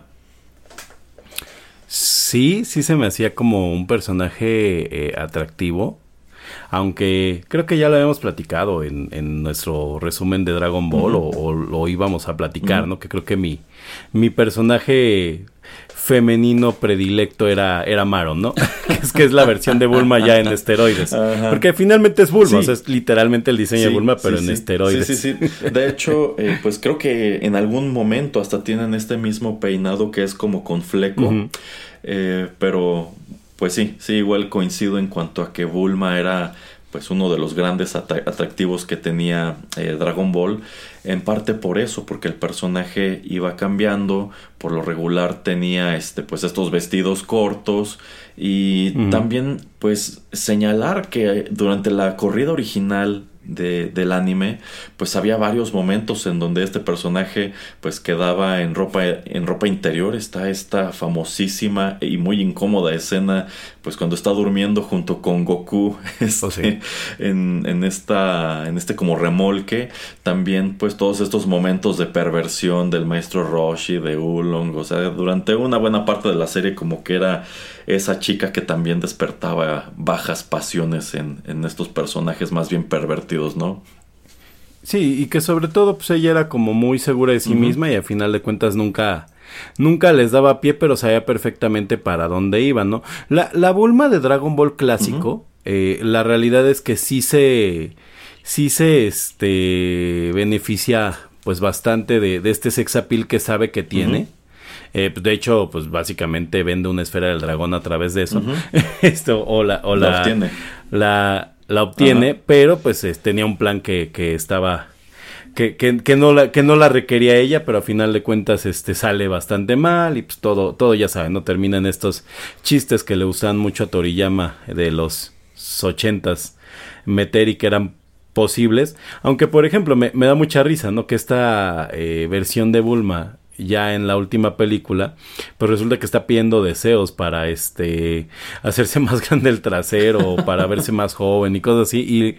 Y, y, el mismo Piccolo le dice, oye, no te da pena pedir de esas paredes. O sea, Bulma es como un personaje muy eh, banal en ocasiones pero que creo que algo que la vuelve un personaje muy querido por el público es que sí, si bien es banal en ocasiones y por ejemplo incluso a Yamcha le dices que deberías de vestirte bien porque estás en la ciudad, cuando es necesaria pues sí ha sido la que salva las papas del fuego, no simplemente en este futuro de Trunks pues es la que hace la máquina del tiempo. Y creo que es lo que, lo que la vuelve nuevamente estos personajes interesantes. Bulma eh, tal vez en carácter si bien tiene un carácter fuerte, y hasta lo dice Vegeta, que a los Saiyajin les gustan las mujeres de carácter fuerte, por ahí va tal vez, este, eh, es bastante más afable. O sea, sí se enoja, sí, pues le grita a Ulon porque se lo gana y al maestro Roshi, o sea, lo merecen. Este, pero pues, es bastante más afable, incluso es más, es, es más amable que la misma Milk eh, adulta. Bueno, Milk de hecho es, es totalmente el opuesto, ¿no? Es la, es la, la niña bonita de novia que se vuelve una esposa este, durísima de, de ya casados. Eh, y pues es totalmente una contraparte, una cara opuesta, por ejemplo, a Lanch, ¿no? Que Lanch es una, una sociópata cuando se transforma en la Lanch rubia. Y Bulma estaba muy, muy en medio, entonces creo que por eso es tan, tan, tan querida. Sí, durante una muy buena parte de la serie es eso, es un personaje útil, a diferencia de, de Lange que llegado a cierto punto desaparece, a diferencia de Milk que llegado a cierto punto ya nada más es ese chiste de la esposa severa, etcétera, etcétera. Entonces, pues eh, yo creo que de los personajes femeninos de Dragon Ball, sí, es el más llamativo. A continuación también Darío nos menciona a otra, a otra que, híjole, la verdad a mí sí me causa algo de ruido, que es Jean Grey de los X-Men. Este personaje fue creado por Stan Lee y Jack Kirby en 1963. Eh, Darío también nos comenta que en su opinión, estos personajes nos resultan atractivos cuando somos, sobre todo cuando somos adolescentes, porque en general los dibujan muy sexualizados y pues es precisamente la etapa en la que pues te empiezan a interesar pues mujeres que se ven de esta manera. ¿Usted qué opina, señor Geek? Sí, la, la, verdad es que el dibujo noventero de Jean Grey, incluso de la, de la, bueno, de todos los X-Men de, de, los noventas de la caricatura, sí son personajes tremendamente voluptuosos. Además, Jean Grey, bueno, no, todos los X-Men tenían el, la peculiaridad de que, pues, a nivel dibujo, pues literalmente estaban dibujando el cuerpo humano tal cual como es y simplemente pues, le ponían unas cuantas rayas porque se supone que todos los X-Men usan Expandex, ¿no? eh, yo, yo, yo para Jean Grey me quedo con esta, eh, con esta gran viñeta memeable que, que tienen este Logan y, y, y Peter Parker, ¿no? En donde en donde se en donde se chocan los puños y dicen las pelirrojas son lo mejor. No dicen exactamente eso, pero buen, buen meme. Pues estoy de acuerdo en cuanto a que precisamente el hecho de que sea una pelirroja es algo que hace atractivo al personaje de Jean Grey, pero a mí nunca me ha gustado y de hecho me cae muy mal porque me parece que es una mujer muy manipuladora, porque en las distintas historias en donde se maneja ese triángulo amoroso entre ella, Scott y Logan, pues ella le da la entrada por igual a los dos y está jugando con los dos. Y bueno, sobre todo está jugando con Scott porque Scott, Scott, es más como un boy scout, es un, es un buen tipo con buenos sentimientos, pero pues eh, ah, depende cuál, pero eh, ella no puede dejar este no puede dejar de darle entrada pues al gañán, ¿no? No puede dejar, de darle entrada a, a Wolverine.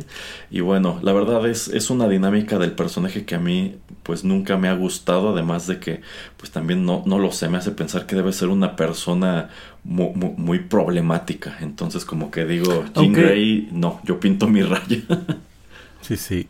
Aunque en la caricatura yo siento que como que era algo que la que volví interesante la caricatura porque sí era un tema pues muy adulto la forma en que en que se manejaba este triángulo amoroso no porque por ejemplo eh, realmente ella siempre se maneja como muy buenita no bonita, buenita, este, pero que, que Logan era como una cosa como, pues, irresistible, como este instinto animal que tiene y todo, y pues sí la, la movía, ¿no? Y era así como de, oye, es que espérate, sí, pero no, y pues de, repente terminaban en el beso y todo.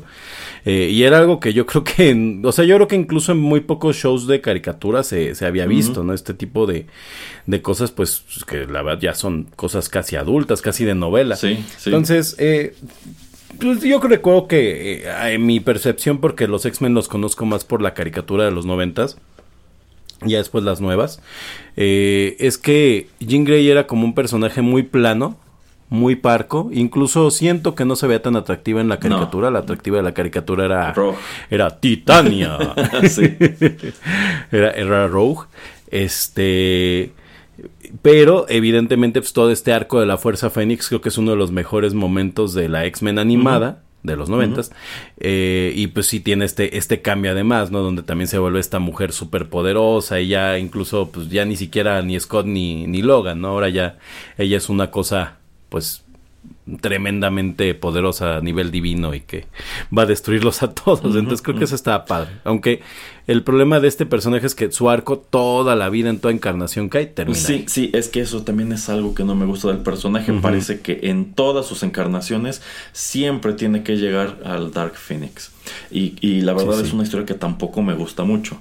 Bueno, eh, a continuación, Zombie Fifi menciona a otra, a otra que es del libro de texto. De hecho, yo considero que muchos eh, de nuestra edad o alrededor de nuestra edad coincidiremos en que quizá fue de los primeros personajes que vimos en una caricatura y como que arqueamos las cejas. Nos menciona a Chitara de los Thundercats. Esta, esta caricatura fue creada por Ted Wolf en 1985. ¿Qué opina? ¿A usted, ¿A usted le gustaba Chitara cuando era niño? Sí, sí, se me hacía como, como atractivo, era como... Aparte, Chitara tenía como este look como de cantante ochentera, ¿no? Porque no era... Sí, o sea, si, si todos ellos tenían como un look así como de guerrero, Chitara era así como, como Roxette, como una cosa así muy, muy padre por el maquillaje y todo. Entonces, era muy atractiva, también era como... O sea, de, momentos era como una maestra, eh, de momentos era como un personaje más amable, porque para esto los Thundercats eran como O sea, digo, ninguno era mala onda, porque pues eran los caricatura ochentera, pero sí eran como más, este, más serios, ¿no? Y Chitara era como que sí, de repente, pues como que se divertía. Aparte, creo que visualmente era como de los más atractivos en lo que hacía cuando peleaba, porque ella pues, ya que corría muy rápido y todo, y como que era un personaje padre. Y sí, y, y, sí, y todos recordamos el primer capítulo. Exacto, exacto, sí, sí, sí. Eh, y el opening también. Eh, en definitiva era un Ah, el opening, sí, Era un personaje atractivo por la indumentaria, por este, la larga cabellera, por porque le dibujaban una cara pues muy estilizada, a diferencia de otros personajes femeninos que aparecían en la serie, pues se te daba a entender que Chitara como tal pues era un un personaje bonito. Entonces. Incluso yo, yo ahorita que menciono otros personajes en la serie, le preguntaría: ¿Usted se acuerda cómo se llama la otra Thundercat mujer, o sea, adulta? No. Exacto. Eh, ahí está mi punto. Sí, sí, sí. O sea, si había una chica que llamaba la atención en los Thundercats, en definitiva era eh, Chitara que bueno, en las distintas encarnaciones que ha tenido el show ha sido recurrente, pero en algunos como que sí cayeron en la cuenta de que quizá era un personaje demasiado atractivo para el público al que querían apelar y pues igual le han bajado muchísimo a ese, a ese sex appeal, pero de que lo tenía, pues sí, sí lo tenía. Bien, eh, a continuación Sergio Vázquez, las que nos menciona Sergio Vázquez me parecen muy interesantes y qué bueno que las trajo a colación. Él empieza con su gran favorita que es Chell de The Road to El Dorado. Eh, esta película fue escrita por Ted Elliott y Terry Rossio en el año 2000. Eh, Chell a menudo suele ser referida como una de las grandes waifus que en su momento pues el mundo pareció pasar por alto al igual que esta película, pero sobre todo gracias a memes y otros materiales que circulan por el internet como que todos han volteado a ver precisamente a este, a este diamante en bruto. ¿Usted qué opina, señor Geek? hay una plataforma en internet que se ha vuelto de muy millonaria gracias a este personaje entre varios de los que hemos mencionado. Este, si eres latina y, y más o menos entras en el rango, pues creo que es creo que es un must. La verdad es que Chell eh, a comparación de todos estos personajes de los que hemos hablado, y, ya estaba escuchando, tuve la posibilidad de escuchar el programa donde el señor Pereira, ah, espere, el malvado señor Pereira que me encerró, eh, y usted hablaban acerca del Camino al Dorado. Justamente Chell es un personaje como atípico en la animación porque ella es este, pues no es villana, pero sí es como intrigosa, sí es como, como lista, sí es como un personaje que, que no es la clásica princesa Disney, ¿no? Y sí, pues efectivamente le, le lo decían ustedes en este, en este programa, ¿no? Que le, se ve que los animados le dieron un cariño increíble a la animación de Chell, porque a comparación de cómo se mueven todos los demás, Chell se ve que tiene como cuatro fotogramas más por cada movimiento que hace. Sí, sí, sí. sí. Y, y, tiene, o sea, tiene facciones muy, muy atractivas. O sea, entonces creo que sí es un, un, personaje con el que jugaron mucho los animadores. Las caderas de Chell, eh, la forma en que se las animan es una cosa muy impresionante porque yo creo que pocos personajes en la animación eh, de tradicional caminan de esa manera. Creo que si acaso Lola Bonnie y ella por digo, perdón, sí, tanto Lola Bonnie como esta eh, Jessica Rabbit porque literalmente pues están hechas para eso, o sea, para, o sea, o sea, me refiero, la animación está hecha para eso, para demostrar cómo se, cómo camina, ¿no? Eh, sí, sí, es un juego de proporciones muy interesante el que hacen con Shell, porque en aquel entonces, si nos fijamos en eh, lo que ofrecía eh, Disney como atractivo visual, por lo regular eran mujeres muy delgadas, pero en este caso deciden pues presentar a una mujer un poco más caderona, un poco más voluptuosa, y precisamente es allí en donde radica su encanto, eh, pues también en la indumentaria que lleva puesta y sin, pues sin pasar por alto que también es un, es un personaje femenino que tiene una escena un poquitito subida de tono en la que en la que se presentó como una película infantil o familiar pero a todos nos queda claro lo que estaban haciendo estos dos. Pero bueno. O, por lo menos a lo que lo estaba tentando. Algo que me gusta de Chell es eso que es como un personaje que que, que sí se que sí se empodera de quién es, ¿no? O sea, sabe que es muy guapa, sabe que trae al otro vuelto loco, pero no le está diciendo, sí, ahorita todo lo que me digas, sino como que es de, sí, va a pasar todo lo que te interesaría que pasara, pero primero vas a cumplir con lo que te estoy pidiendo, que es sácame de aquí, vamos a llevarnos el tesoro entre los dos, o sea, como bien decían ustedes en este programa, ¿no? O sea, ella sabe que hay una cantidad de dinero en juego muy grande. Eh, como bien dicen, creo que les faltaba, bueno, creo que no quisieron a este eh, los productores decir que muy posiblemente Chell era un, sacrificio.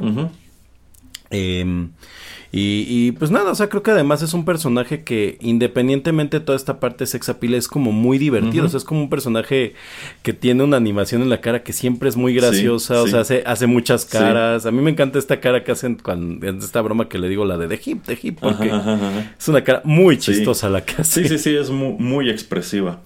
Pero bueno, eh, vamos a continuar con, eh, también Sergio nos menciona a Mary Jane Watson, el eterno interés romántico de Spider-Man.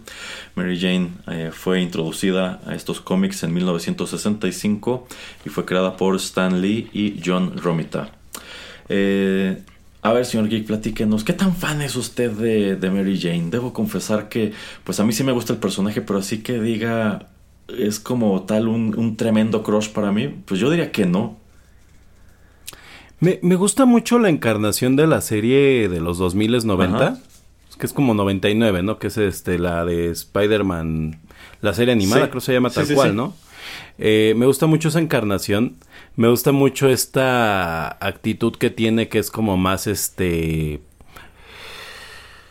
¿Cómo se diría? Eh, como segura de sí misma me encanta esta forma en que le dice Go Tiger y cosas así, o sea que es como pues la, la, o sea que es como, como que alguien que le hace muy buena mancuerna a Spider-Man en la parte que a él le falta, que es la seguridad, o sea, porque generalmente Spider-Man pues, es un, bueno, Peter Parker es un personaje inseguro, Spider-Man es un personaje, si bien no es inseguro, que es este más bromista, más nervioso que seguro. Entonces creo que lo complementa muy bien. Eh, la, la, versión que hacen en la película de eh, Peter Jackson, ¿sí es Peter Jackson? No, de Sam Raimi. De, Sam Raimi, perdón, los dos dirigen terror. de Sam Raimi. Este me parece que tiene un poquito muy abajo este, este, este, esta característica. Eh, y pues cada vez lo han ido diluyendo más, más, más, más, más al grado de, del día de hoy la, la Mary Jane de Zendaya, ¿no? Que es más este como eh, este se parece más al personaje de de eh, Aubrey Plaza se llama la, la de Parks and Recreation, esta chica que sale en Scott Pilgrim, que es así, que tiene siempre esta cara como como molesta, incómoda. Muy sarcástica. muy sarcástica. Y, y, Mary Jane, pues al menos la que yo conozco y me interesa era este personaje, ¿no? Como más como más como complementando a Spider-Man con ser fuerte. Exacto, sí, sí, yo no lo habría dicho mejor y creo que ese trato de personalidad se resume en pues su legendaria primera aparición en el cómic, que es cuando le arreglan a Peter una cita con ella y él al verla que es una mujer este pelirroja, igual muy guapa, pues se queda sorprendido. Y ella lo primero que le dice es you hit the jackpot tiger, te sacaste la lotería tigre, como diciendo este pues mira todo lo que te vas a llevar, ¿no? Pero este creo que si nunca he terminado de enamorarme de Mary Jane es porque a mí me gusta más como interés romántico de Spider-Man, este Felicia o Black Cat, que pues es un personaje que de toda la vida me ha resultado muy atractivo. Sí, sí, sí. Felicia es también. Eh, eh, creo que la, la, cuestión con Felicia es que es un personaje todavía más fuerte, ¿no? Eh, oiga, oiga, señor Erasmo, pero ya que llegamos a este tema de los intereses amorosos de el hombre que araña, este. ¿Usted con quién se va justamente? ¿Felicia, Mary Jane o Gwen Stacy? Felicia, en definitiva Felicia. Totalmente, totalmente. ¿Usted? Tengo, tengo cierto cariño o me gusta por alguna razón esta como onda de Gwen Stacy porque esa parte como un amor muy trágico. Eh, aunque sí, no, yo, yo creo que sí me cago más con Mary Jane. O sea, me gusta, a mí sí me gusta mucho esta, esta, esta forma de ser que no, no es fuerte como las otras chicas de las que hemos hablado, sino que más bien es muy segura de sí. Ajá, muy segura de sí misma. Y eso, eso está muy padre. Ok, ok, bueno. Pues para terminar con las que menciona Sergio, esta también es del libro de texto y me parece muy, muy, muy curiosa. Él menciona a Roxanne de A Goofy Movie. Este personaje fue creado por Jim Magon. Eh, el señor Sergio tiene un tema con Sí, sí, sí, en definitiva. Bueno, el personaje fue creado por Jim Magon en 1995. Eh, Roxanne es presentada como el interés romántico de Max, el hijo de, Goofy, en, en, esta película. Y si digo que es del libro de texto es porque este es un personaje con un nivel de seguimiento increíble, a pesar de que es el único producto en donde la vemos. Bueno, pues de este personaje existen eh, encarnaciones en otros medios que, bueno, ¿para qué las contamos? Hay una plataforma. Sí, sí, sí, totalmente. Sí, sí, sí, Roxanne la verdad es que es un personaje que además le dan estos como 3, 4 minutos que es como casi al principio de la película, ¿no? Donde la ponen totalmente en un paraje idílico. Eh, y sí, o sea, es un personaje muy bonito. Y además, eh, hay como dos versiones de Roxanne, ¿no? La que ve Max como en su cabeza, con la que le gustaría salir. Y la Roxanne que tú ves como público. Y las dos son muy bonitas. O sea, la Roxanne de público, o sea, la que tú ves es como una niña muy tranquila, muy amable. O sea, muy como este. que entiende muy bien a Max. Y, y la Roxanne que Max se imagina, pues también está muy padre porque creo que a mí me tocó verla cuando está en sexto año esta película. eh, y creo que algo que hacen muy bien es como representar esta forma en que tú cuando tienes como este primer amor, pues ves a esta chava, ¿no? Que es como, wow, o sea, es que es todo esta mujer, ¿no? Y es la más guapa y es la más bla, bla, o sea, porque pues es el primer amor.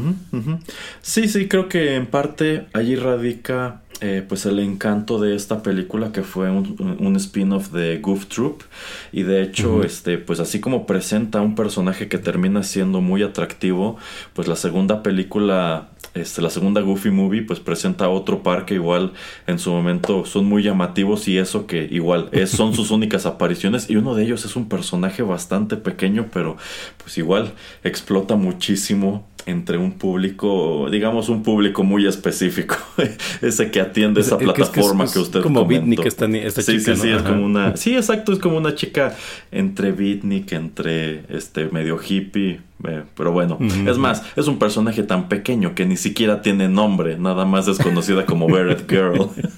pero bueno. Eh, eh, Disney está desaprovechando el hacer un juego de citas con estos personajes y volverse más millonario de lo que es. Nada más que sí, ya, ya, ya brincaría mucho la, la barda con eso, pero bien le iría. Ah, sí, sí, sí. Uy, sí, sí, sí. Tienen clientela a montones para ese tipo de cosas. Sí, sí, bueno, para terminar con este bloque, vamos a terminar con las que nos menciona el señor Ro. Y esta, igual, igual creo que es de las esenciales. El androide número 18 de Dragon Ball Z. Sí, sí. sí, bueno, allí yo eh, creo que todos podemos, este voltear a mirar a Krillin y decirle igual, pues te sacaste la lotería tigre.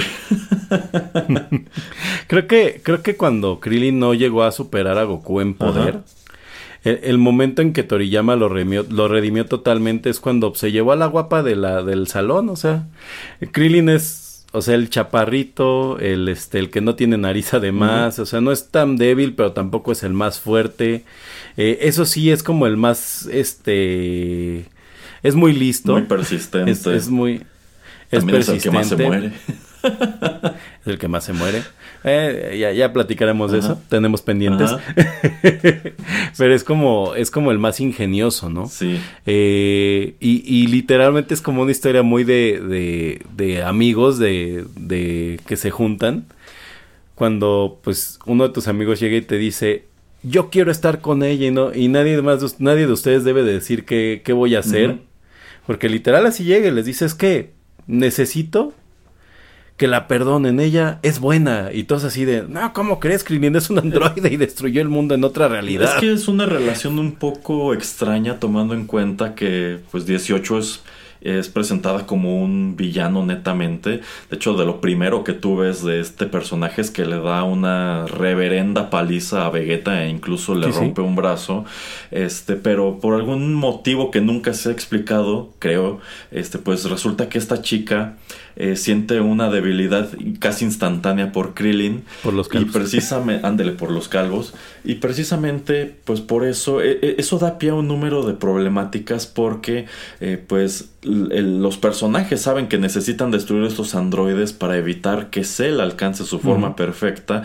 Y en parte, esa forma perfecta la alcanza por culpa de Krillin, que pues eh, teniendo la oportunidad de destruir a 18 no lo hace porque pues termina por aceptar que está perdidamente enamorado de ella este y bueno eh, de alguna manera terminan este pues juntos. Ella se convierte en su esposa tienen una hija y pues como que de ese momento en adelante también le bajan un poquito al atractivo al Android 18 y también a su utilidad hasta, hasta la, visten de pants o sea ah sí por ejemplo A, este arco del torneo de los universos en, ya en Dragon Ball Super pues digo va a pelear a fin de cuentas pero pues va de pants.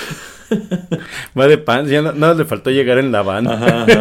Sí, pero esa primera aparición con el traje que es como la minifalda de mezclilla, el chaleco, el suéter a rayas, este, las, los leggings, pues es muy icónico. De hecho, creo que es el, más icónico del personaje, que al igual que Bulma, pues sí ha eh, sufrido un número de cambios de atuendo, pero eh, creo que en definitiva el que nos gustaba a todos era ese. De hecho, van a robar tiendas para que compre ya atuendos porque pues, los androides andan echando relajo. Oiga, quiero quiero cerrar el tema del Android 18. A mí también se me hace. Se me hace que es un personaje eh, con un diseño muy padre. O sea, literalmente el diseño está... Los dos androides se me hacen un diseño muy padre. Efectivamente, este, este editor de Toriyama tenía razón. No eran unos buenos villanos finales. Pero como diseño están muy muy padres. Eh, el Android 18 aparte creo que eh, estas líneas que le ponen la ropa, todo, o sea, es muy atractivo el diseño independientemente de que además es una mujer bonita la que dibuja Toriyama. es, es curioso, Toriyama tiene un dibujo muy sencillo y que prácticamente eh, hasta hacen estos juegos, ¿no? En donde les cambian el cabello y todos son Gokus o todos son Bulmas.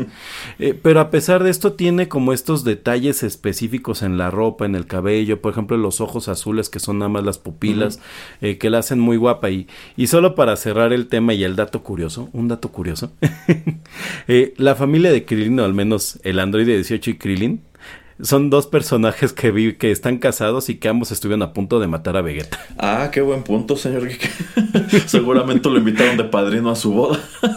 Seguramente. Oye, Vegeta, ¿te acuerdas la vez que casi te matamos? ¿Quién es nuestro padrino? Sí, sí, sí. Supongo que esas, esas relaciones en el shonen con los villanos que terminan sumándose al equipo, pues de pronto pueden ser medio complicadas. Bueno, pues a continuación el señor Ro nos menciona a otra igual, muy, muy llamativa, que es Gadget de Chip and Dale Rescue Rangers, un personaje creado para esta serie, escrita por Tad Stones y Alan Saslov en 1989. Otro personaje de esos que dice el señor Geek aparecen en cierta plataforma. Hay una plataforma que... sí, sí, sí, sí, sí, y bueno, en esa plataforma este es uno eh, pues muy recurrente, porque si, si es extraño, pues de pronto eh, encontrar a un público para personajes como Minerva Mink o como Roxanne de A Goofy Movie, pues yo, creo que es incluso más peculiar este grupo de seguidores de, de, Gadget, algunos de los cuales, pues hay que decirlo, pues llegan bastante lejos en su afición por Gadget. Pero a ver, señor Geek, platíquenos. ¿Qué le parece precisamente eh, Gadget o Gaddy, como le decían? Sí, sí, sí. Yo veía Chip y Dale cuando tenía como 9, 11 años, no recuerdo. Este, y sí, sí creo que fue uno de mis primeros crush animados, o, uno de mis crush animados que tuve. Eh, porque Gadget era un personaje muy lindo. Eh, era muy, este, muy solvente, era alguien que resolvía el problema además, o sea, la, la realidad es que Chip y Dale eran como más, este, y bueno, justamente estaban hechos así, ¿no? Literalmente Chip era Indiana Jones y Dale es este eh, Magnum, ¿no? Que son dos personajes que si bien bueno, Dale no se parece a Magnum, pero lo visten igual. Eh, pero que son dos personajes que más bien se encuentran en una situación en la que tienen que resolver el problema. Gadget, como platicaba un poco con Bulma, no tiene también esta, esta personalidad de que ella ya trae un plan. Ella es la que hacía los inventos, este. Eh, además tiene como una historia pues triste de fondo porque su papá se muere y ahora ella es la que tiene que pues ser la que hace los inventos y todo. Entonces está está muy padre. Eh, aparte el diseño es muy bonito. Eh, mejor antes de preguntarle también usted qué opina de Gadget, porque me gustaría mucho escucharlo, le quisiera preguntar algo más, señor Erasmo. ¿Usted qué opina del final de Gadget ahora con la nueva película? Ah, es grotesco.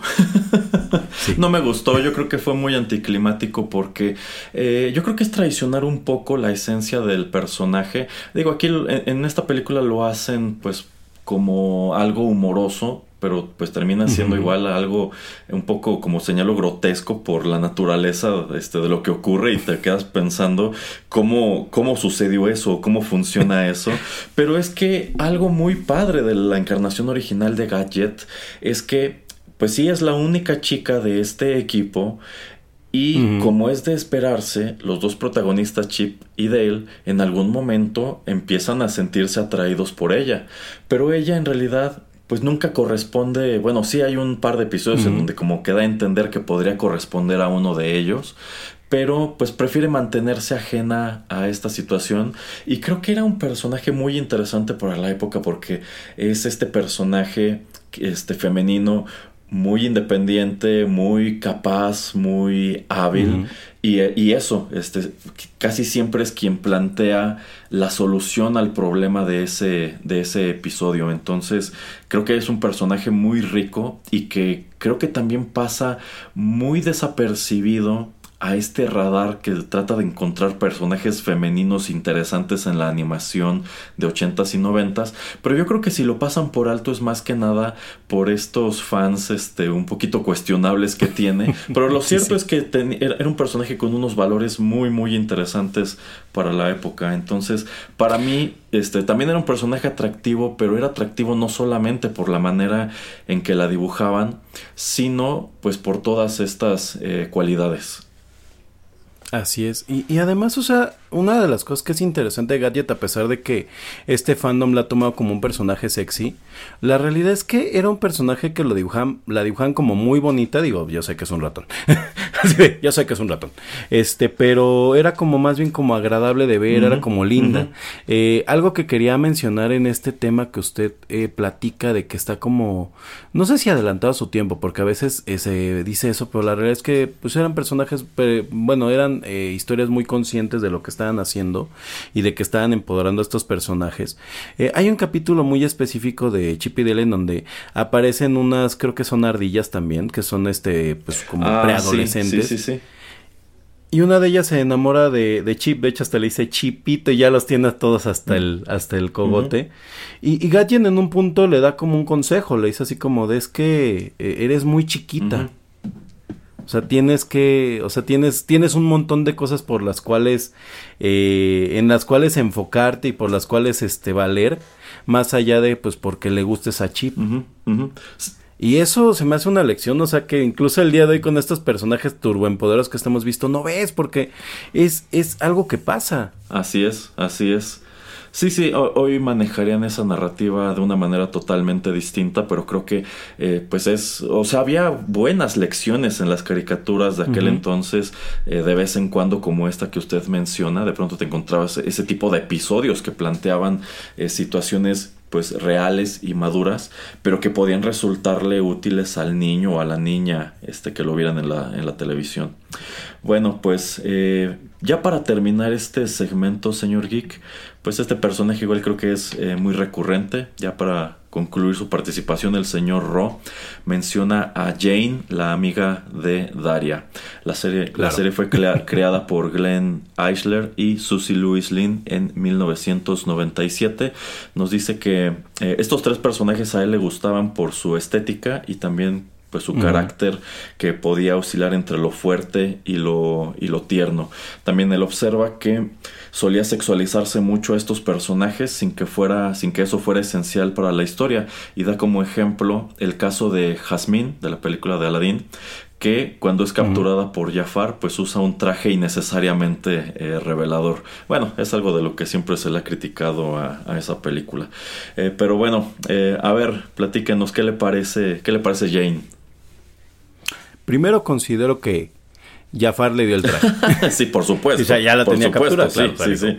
Este es el traje oficial de este de entrenamiento del maestro Jafar.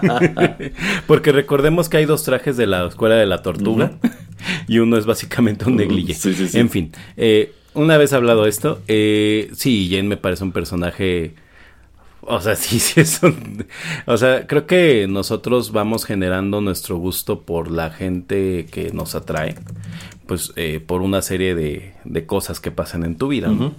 Eh, desde gente que conoces, eh, algunos personajes también este, ficticios que te dice, oye, me gustaría conocer una persona así y es el tipo de, de persona con la que me gustaría salir. Y creo que en mi caso sí, Jane sí es como, como un poco el arqueotipo de, del tipo de persona que me gusta, ¿no? Que es este tipo de mujer creativa, este, inteligente, divertida, pero que a final de cuentas también está como muy centrada, pero que de alguna manera también es alguien con quien no te quieres este, meter en mal plan, o sea, con quien no quieres tener un problema, porque como es tranquila, también es este, de armas tomar cuando debe de hacerlo. Por cierto que, nunca acabé de ver Daria, o al menos no la he visto constantemente, pero creo que al final hay un triángulo amoroso, ¿no? Hay con Jane y Daria. Sí, efectivamente por ahí algo, algo tiene este, bueno, eh, Trent es el hermano de, de Jane y pues sí, siempre, te dan a entender que pues allí podría este, traer algo con Daria precisamente. Sí, no, pero después eh, Daria anda con un chavo que se llama Tom, creo. No, Eso no, estoy seguro. O sea, sí me gustaba Daria, pero este tampoco lo seguía de manera recurrente porque cuando, cuando Daria estaba en el pico de su fama era un show de cable y en mi casa pues no teníamos cable en ese momento, aunque fíjese que en retrospectiva quizás sí me gustaría verlo. Eh, bueno, quienes me conocen de mucho, mucho tiempo atrás, pues saben que en algún momento yo tuve una pareja que era totalmente la encarnación de Jane. Con el mismo peinado, más o menos el mismo tipo de vestimenta. Entonces, eh, pues sí, sí, me gusta el personaje. Me recuerda muchas cosas el personaje. Pero bueno, es, todo lo que voy a decir al respecto. creo, creo, que estamos haciendo una amalgama de mi comentario anterior. Definitivamente hay cosas que te marcan, como que dices, es, tengo cierta preferencia hacia cierto tipo de personas y esta persona se parece a ese personaje o al revés. Eh, sí, ¿Qué, tal, ¿Qué tal le va con Lidia, señor Erasmo? Ah, también, también. Eso es, otro de mis personajes consentidos. Es como un ¿no? ¿Y, qué tal le va con su gusto por personas que se comportan? Continuemos. bueno, pues este, vamos a dejar hasta aquí este bloque. Vamos con otra canción y continuamos la charla.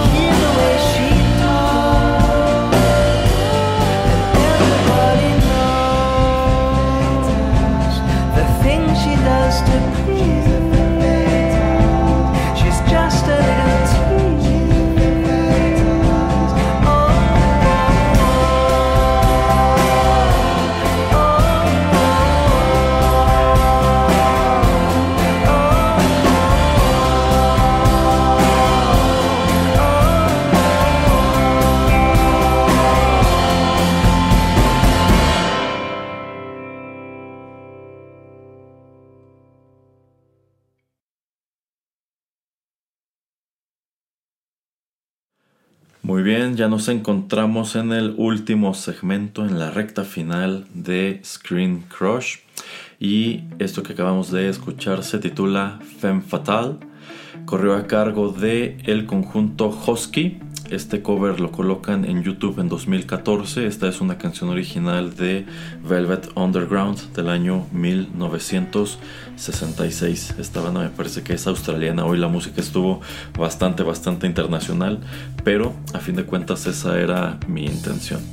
Bueno, pues para terminar con estos personajes que mencionan nuestros, nuestros panelistas o nuestros incondicionales. Bueno, pues vamos con el par que nos trae Víctor Miguel Gutiérrez, que creo que también son interesantes. En primer lugar, pues también creada por Takashi Shin en 1991, él menciona a Okinu, uno de los personajes que aparece precisamente en Mikami Ghost Sweeper, que es, pues es presentada como, como la asistente fantasmal, esta chica es un fantasma de, pues de Mikami. Y Víctor, que siempre es muy eh, generoso con sus aportaciones, nos dice que pues Okinu era prácticamente la esclava del más allá de Mikami, igual que este Yokoshima era como su esclavo mortal. Y bueno, Kinu es el espíritu de una chica que fue sacrificada para honrar al dios de la montaña, pero ella fue incapaz de lograr la apoteosis y de cruzar al otro mundo, así que está condenada a vagar entre los vivos. Y nos dice que él siempre ha tenido debilidad por los personajes secundarios, le parecen más interesantes y carismáticos que los principales. Eh, Okinu era una afortunada combinación de ingenua, noble y como buena waifu, bonita. Le parecía incluso más atractiva que Mikami por su bondad y su dulce ignorancia del mundo. Y por último, el pelo azul era un super sí. ¿Cómo ves, señor Geek? Eh, me sorprendió, la verdad es que sí, creo que en una caricatura como Mikami, donde está primero Mikami, luego está esta otra casa fantasmas que no recuerdo su nombre que es su enemiga igual también súper ah sí. Sí sí sí. Eh, y ya ya podrán escuchar más a detalle nuestra nuestra opinión sobre Mikami en el programa que hicimos creo de Japón con amor ¿no? en donde hablamos de ella. Eh, entonces como que sí no, no no esperaba que alguien tuviera como crush a Okino pero pues vaya pues, para gustos los colores a mí no no me no me parece muy atractiva o bueno no me no me atrae eh, pero sí, sí, sí me gustó mucho que explicara los por qué, porque una vez que ya eh, escucho lo que le gusta, pues sí me hace, me hace como sentido, ¿no? sí, sí, es correcto. Igual debo decir que si nos centramos en este título, pues en definitiva me quedo con Mikami porque a fin de cuentas eh, pues tiene todos estos elementos que mencionamos antes, pero creo que Okinu para mí no se queda atrás, creo que igual pues eh, me, agradan estos mismos elementos que menciona Víctor.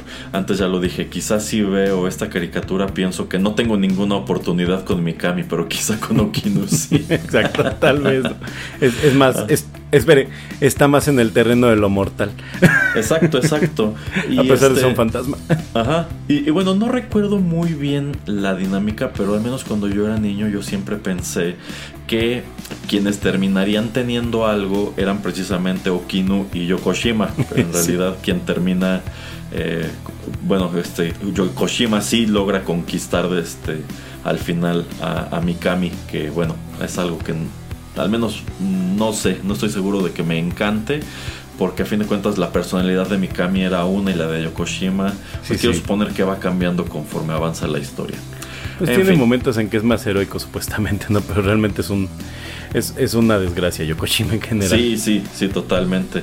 Y bueno, la que sigue creo que también será un tremendo disruptor, ya que Víctor menciona a Azula de Avatar The Last Airbender.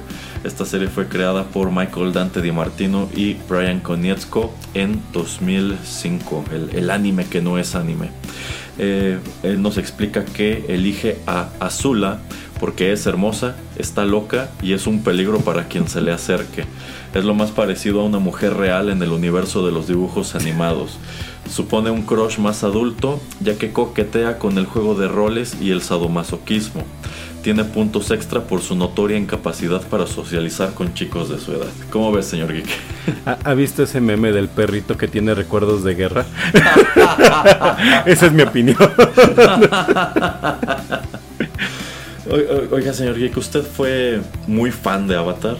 Sí, sí me gustaba mucho la, Avatar original. De hecho, por lo mismo como que Corra no me acabó de encantar.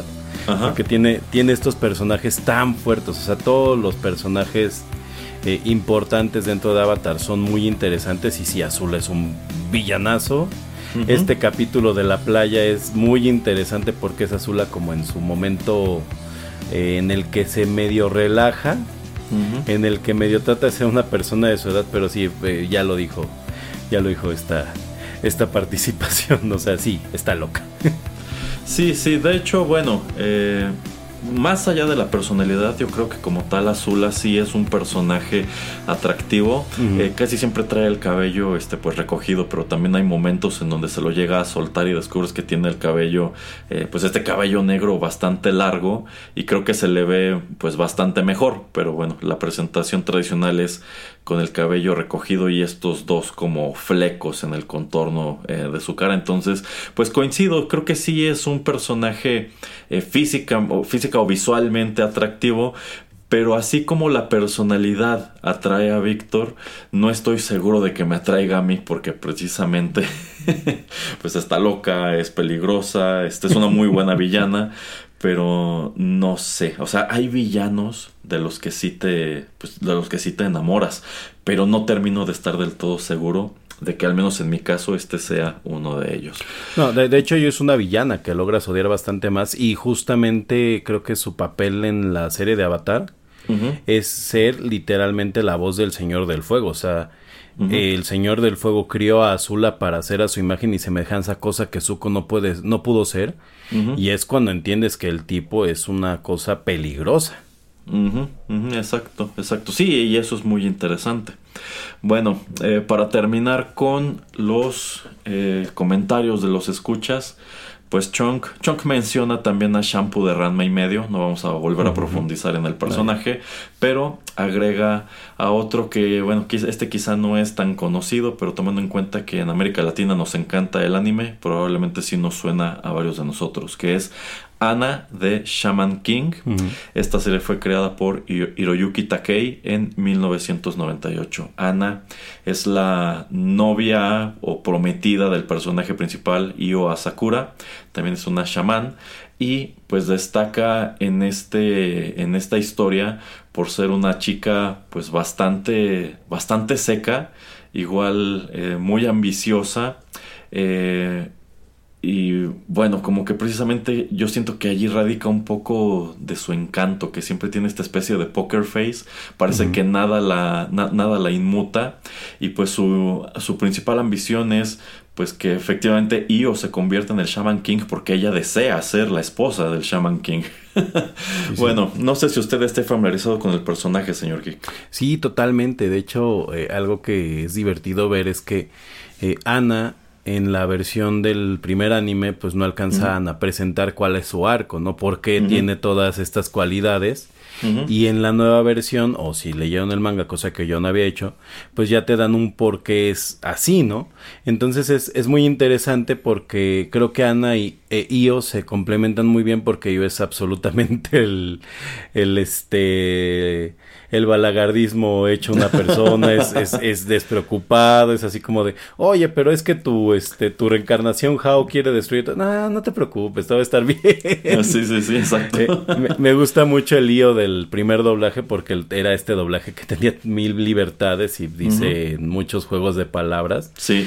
Este, y, y nada, para cerrarlo, ¿no? Ya no es totalmente su contraparte, ¿no? Ana es, es fría, es seria, es, es enfocada y, y, cada que ellos empieza a del camino, literalmente, o sea, le pega y le dice, es para allá, yo. Y él así de así. Sí, sí, sí. o sea, tu misión en la vida es ser el Shaman King porque yo tengo que ser la esposa del Shaman King. El Shaman King. Ajá, este.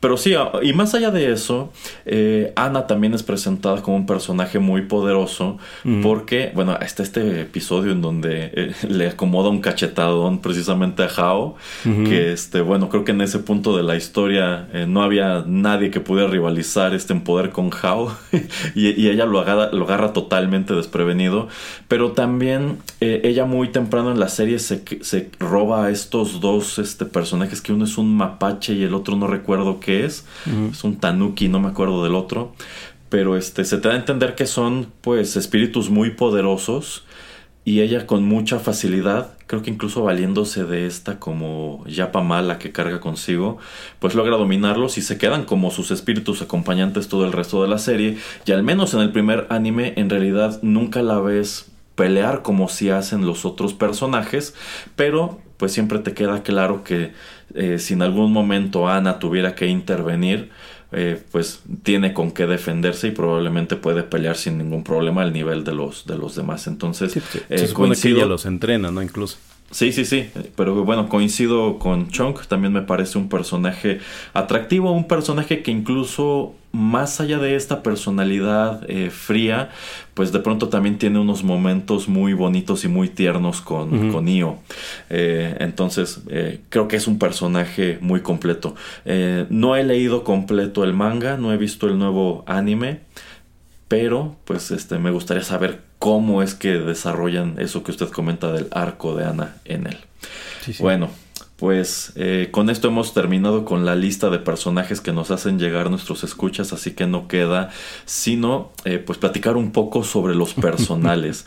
y primero le va a tocar... Exactamente, sí, en definitiva ya mencionamos a muchos, pero a ver, vamos a ver si por allí este, tenemos reservado a alguno que no no ha salido a colación. A ver, le toca primero a usted, señor Geek. A ver, vamos, a aventar dos. El primero que me está acordando ahorita, me gustaba mucho Sedusa, de las chicas ah. superpoderosas. Tenemos este problema de, recuerdos de guerra, señor Erasmo. que es que es esta villana, ¿no? Que es, es mala, mala, mala, pero primero llega como muy buena con este, con el profesor y hasta con las chicas, y pronto te das cuenta que es mala, pero lo malo es que. O sea, yo cuando ya sé que es mala, me sigue gustando Sedusa.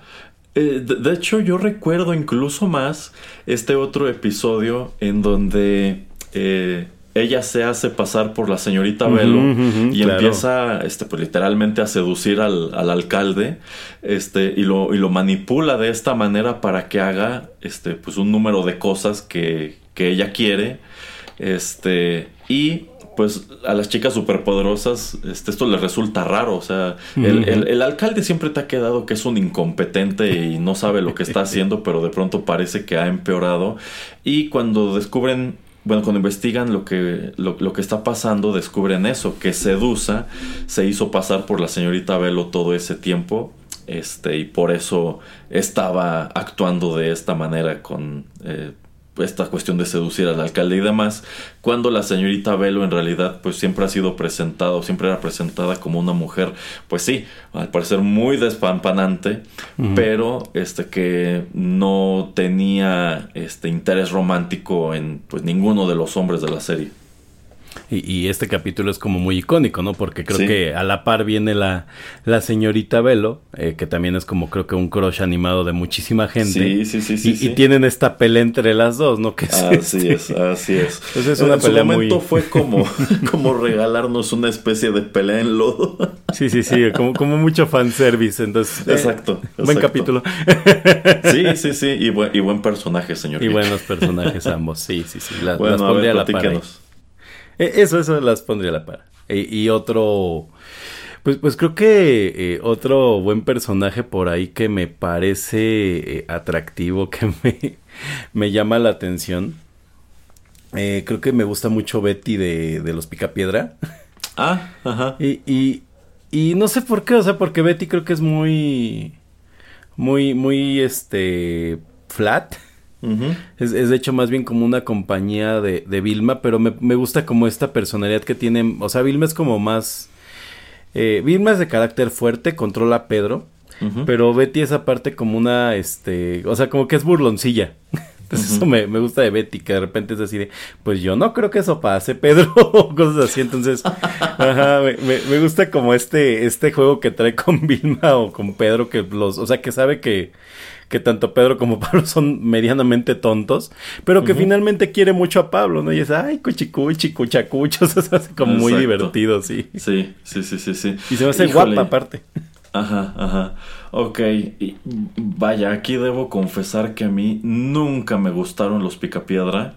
Eh, más o menos llegué a tolerar algunas de las películas como este famosísimo especial de la boda de Pebbles y Bam Bam. Este, pero por ejemplo, ese spin-off de Pebbles y Bam Bam en donde los convierten en los Archies igual me parecía malísimo.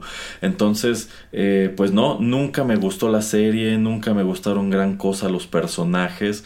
Y si hemos de hablar, por ejemplo, de Betty en específico, vaya, no, creo que nunca habría mirado de esa manera este, a Betty ni a Vilma, eh, a ningún personaje femenino de esta serie, pero en el caso de Betty creo que algo que para mí termina de arruinar este, el personaje, pues fue, fue, fue la versión live action en donde pues es interpretada por esta, esta señora súper odiosa. Rocio Donnell. Rocio Donnell, exacto.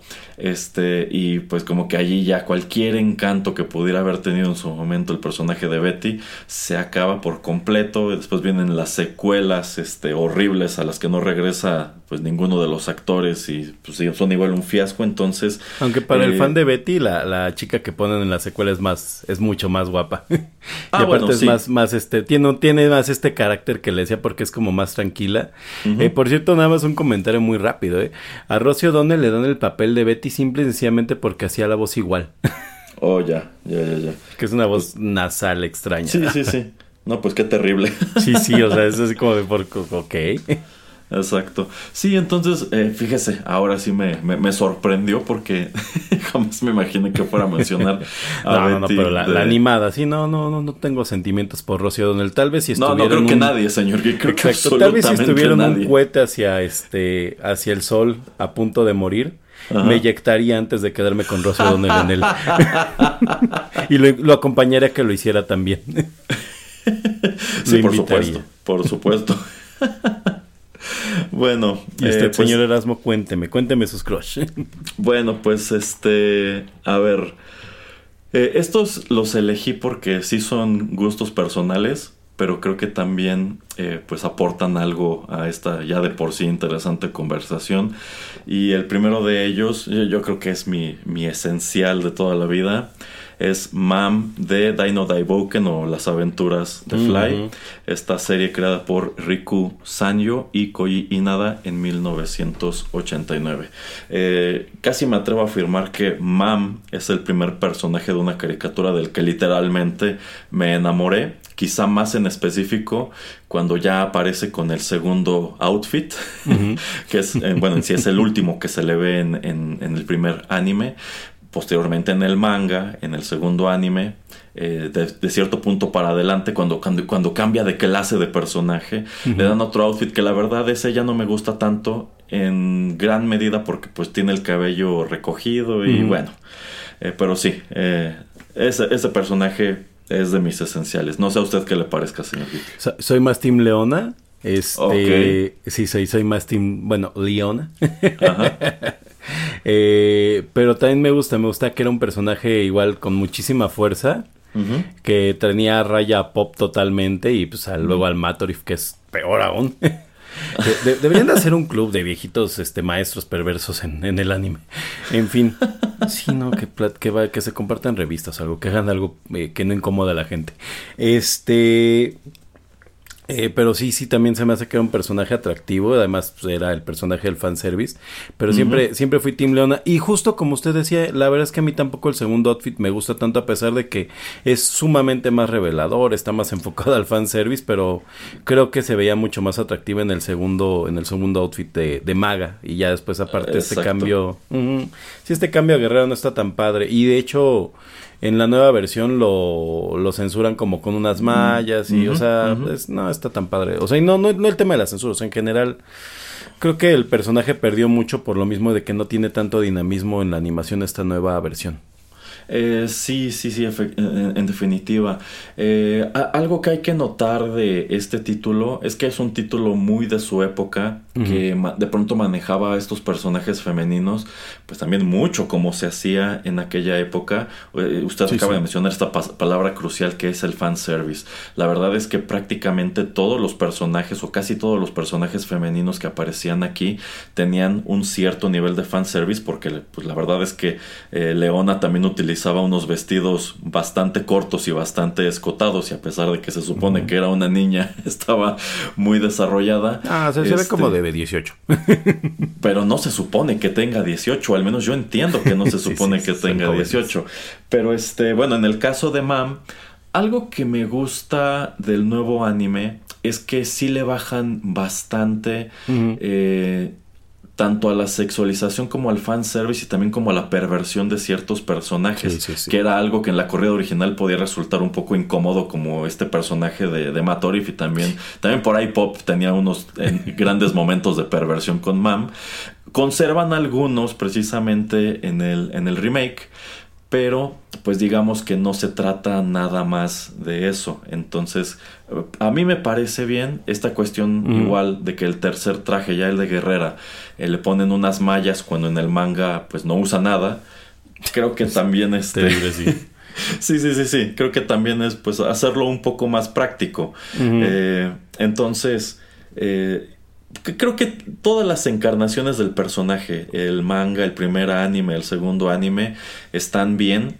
Eh, y creo que igual algo que me gusta es que en el nuevo anime, pues te dejan un poquito más claro cuál va a ser la relación entre ella y Pop al final de la mm, historia, porque en el manga, eh, la verdad, pues como que llega, llega ese momento que estás esperando, no ocurre nada y nunca se vuelve a tocar el tema. Creo que en el nuevo anime, pues sí te dan a entender que eh, podrían darse una oportunidad estos dos, que e, era mi sueño cuando era niño. Aunque había como un triángulo amoroso ahí, ¿no? Creo que, creo que Junkel también era... Ah, yo, yo, detestaba a Junkel porque quería que Mam se quedara con Pop.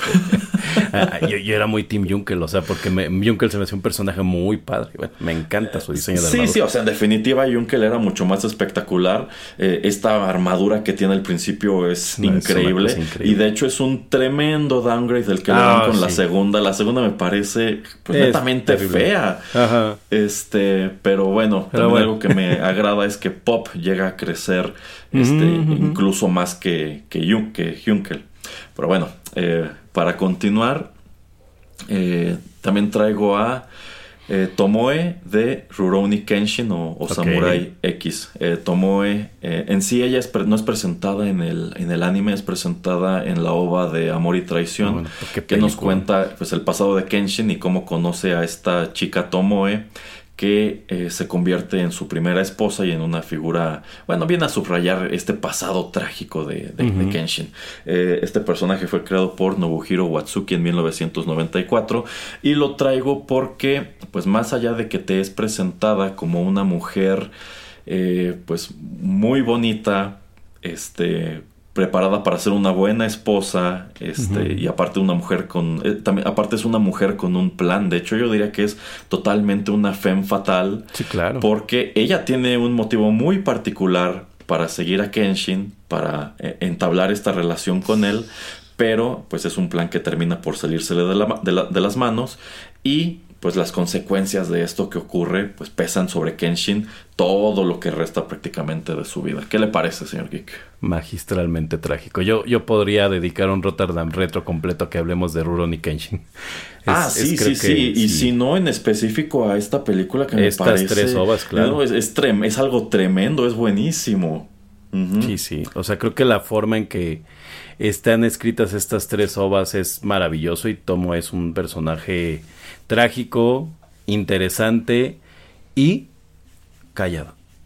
Eh, bueno, esta cuestión de que sea un personaje callado es exclusivo de las ovas. Porque ahora que he estado coleccionando el manga, después del arco de Kyoto es cuando eh, pues se revela precisamente ese pasado de Kenshin, cuando les cuenta a todos que que estuvo casado, que vivió un tiempo con una mujer y te cuentan cómo se conocen. Y en el manga, igual que en el anime, es algo más humoroso. De hecho, Tomoe es este, pues es totalmente el reflejo de esta, esta, esta otra chica del presente, se me está escapando su nombre ahora. Es totalmente su reflejo en cuanto a que es una mujer gritona, es una mujer mandona, pero Kenshin termina enamorándose de ella.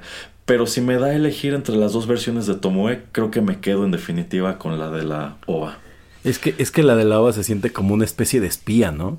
Bueno, es que literalmente es un espía. Sí, sí, es que sí, literalmente, literalmente es un espía. sí, sí, sí, hasta ahorita lo recuerdo. Oh, sí. Sí, no, es un gran personaje el de la OVA. No, no he tenido la. Nunca me he adentrado al manga de Kenshin. Pero la realidad es que sí creo que es un gran personaje. No sé si necesariamente yo lo veo como un crush animado, pero sí me parece un muy interesante personaje femenino, o sea, mm, en todo sentido. Oiga, señor Erasmo, yo, yo supongo que ya estamos por cerrar. si, si no tenemos otro personaje, yo creo que se nos había pasado hablar, este, no sé por qué no lo mandaron, eh, pero yo creo que sí tendríamos que mencionarlo. No sé si todavía tenía algo usted todavía en la chistera. Entonces, me gustaría cerrar con el personaje que creo que usted y yo teníamos que hablar, porque tenemos un programa entero de eso, pero no hablamos de él. Ah, ya sé April O'Neil. Ah, ok, ok.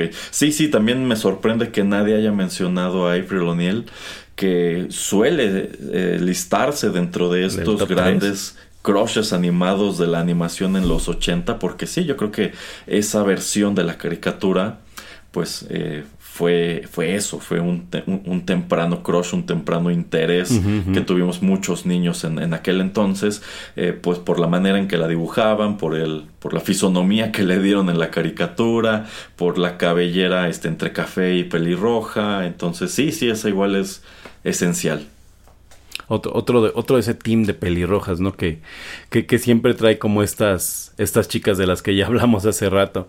Sí, la verdad es que yo también me quedé pensando dije, oiga, cuando me preguntó el señor Erasmo me acordé mejor de Betty que de April O'Neil y la verdad es que April O'Neil eh, sí es un personajazo que, pues yo creo que... Eh, pues también es de estos que, que, siempre se presentan en esta plataforma de la cual hemos hablado bastante o no más bien. eh, y, y, que además pues era como un personaje eh, interesante porque finalmente a pesar de que todo el mundo la recuerda como una damisela en peligro, yo sí me acuerdo que, que realmente no, o sea, ella más bien está como, eh, como que era un lazo de conexión con las tortugas que, que, de repente iba y les decía, oigan, aquí en la ciudad acaban de aparecer unos mutantes y sería bueno que fueran a darse una vuelta y cosas. O sea, era como, cumplía un rol, ¿no? Un rol de ser como la, la parte de, de, la, de los humanos que conectaba con las tortugas. Evidentemente, pues conforme ha ido pasando el tiempo, como si pues era un personaje que pues por ninguna razón traía un este un overall amarillo muy ajustado, pues lo, la han ido modificando hasta esta última encarnación de la que preferiría que no hablemos, porque porque creo que ya suficiente mal hemos hecho hoy.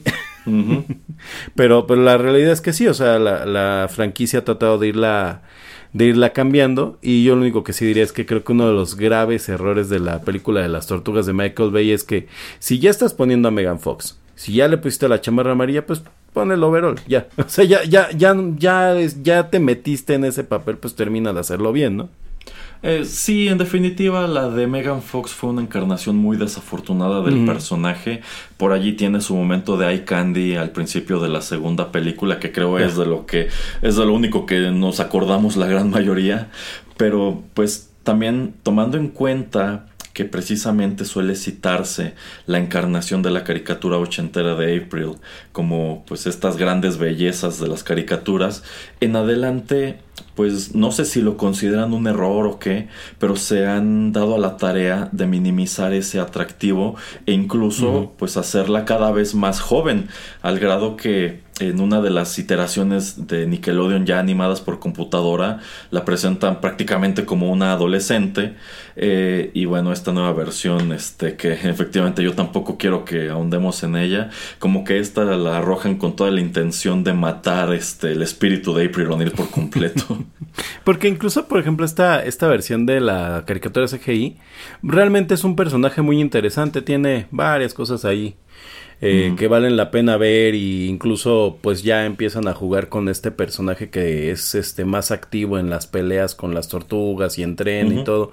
Y, incluso en este Out of the Shells que se llama la tercera la cuarta película que es la de CGI es que recuerdo, o sea, es la 1, la 2 en live action, la tercera y la cuarta es CGI. Eh, creo que también este, hacen este guiño, ¿no? De que April ya es una persona que se ha ido entrenando con Splinter. Aparentemente el camino de April siempre termina llevándola a, pues también unirse a, a esta guerra que tienen contra el Foot Clan.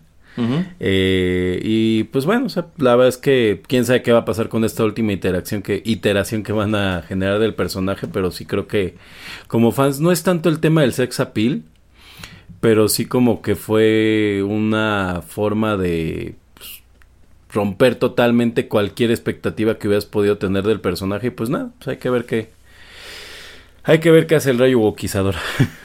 Sí, fíjese, esta encarnación que usted menciona de la cuarta película, la película de CGI, pues me parece interesante porque, como usted señala, parece que en todo momento April tiene que unirse al equipo y tiene que empezar a pelear y ya no nada más ser este personaje eh, secundario que de cualquier manera cumplía una función. Pero algo que también me gusta es que abraza esta cuestión que se plantea desde la primera película live action, que es el hecho de que entabla una relación con, con Casey Jones, aunque si bien en esa película April ya empieza a ver acción, Quizá lo que no me gusta es que le quitan esa, esa acción o ese protagonismo a Casey Jones, que siempre me pareció un personaje muy interesante, pues por la manera en que lo manejan como este, este chico que decide convertirse en un vigilante y utiliza lo que tiene a la mano en su casa, que es pues su, equipo de hockey, que pues me parece un gran, gran, gran momento de la, de la primera película, pero sí, pues estamos terminando con una de las grandes esenciales, que es precisamente April O'Neil en su versión de la caricatura ochentera. Bueno, pues eh, no sé usted, señor Geek, pero a mí me pareció un ejercicio en sumo interesante, muy, este, pues muy divertido. Creo que fue un recorrido muy padre también por pues todos estos personajes y pues agradecer igual a todos los escuchas que nos los hicieron llegar y pues dieron eh, pie para nutrir esta, esta charla, ¿no? Así es, señor Erasmo, y tal vez hay gente que se está preguntando por qué solo hubo crush femeninos. Ah, pues porque, porque hay, hay jiribilla en este podcast, creo Así es, si les, si, les gustó este ejercicio, si lo encontraron igual de interesante que nosotros, pues agárrense que ya viene la antítesis. Efectivamente, esta fue como la versión, la versión de la perspectiva de los hombres. El club de Toby. Exactamente, la, versión del club de Toby. Bueno, pues ya viene la versión de la perspectiva femenina. Así que estén al pendiente de los contenidos de Rotterdam Press. Despídase, señor Geek. Pues me despido solamente diciendo que, señor Erasmo, usted nunca tendrá a Vicky. Yo estoy dispuesto a trabajar muy duro por ella. Voy a ganar mucho dinero y dejaré que me mengone tanto como tenga que hacerlo. Mire, yo ya no estoy en edad de ese tipo de cosas, así que soy perfectamente feliz de quedarme con Kazumi. Quizá por ahí tenga que quitar del camino a este doctor Segatón. Este, Está fácil. Sí, sí, sí. Este, fíjese, ese es un triángulo amoroso interesante. Como Akan en realidad está enamorada del doctor, pero el doctor está enamorado de, su hermana mayor. Pero no, no descuide, este, no, no tiene de qué preocuparse. Yo, yo sin ningún problema me quedo con Kazumi. Está bien. bueno, pues es así que estamos llegando al final de esta emisión especial titulada Screen Crush. Les recordamos que aquí en Rotterdam Press también tenemos programas de literatura, tecnología, videojuegos, música metal, música internacional, One Hit Wonders, cultura retro y otras tantas cosas. Y pueden acceder de manera gratuita a todos esos contenidos a través de SoundCloud o también suscribirse a lo más reciente en Spotify o cualquier otra app de podcast. Se despiden de ustedes a través de los micrófonos de Rotterdam Press, el señor Geek y Erasmo. Hasta la próxima.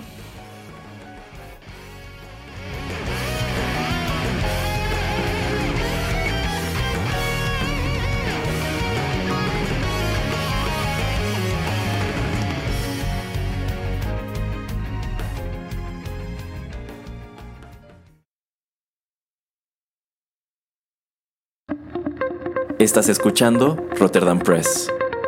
Radio como hecha en casa.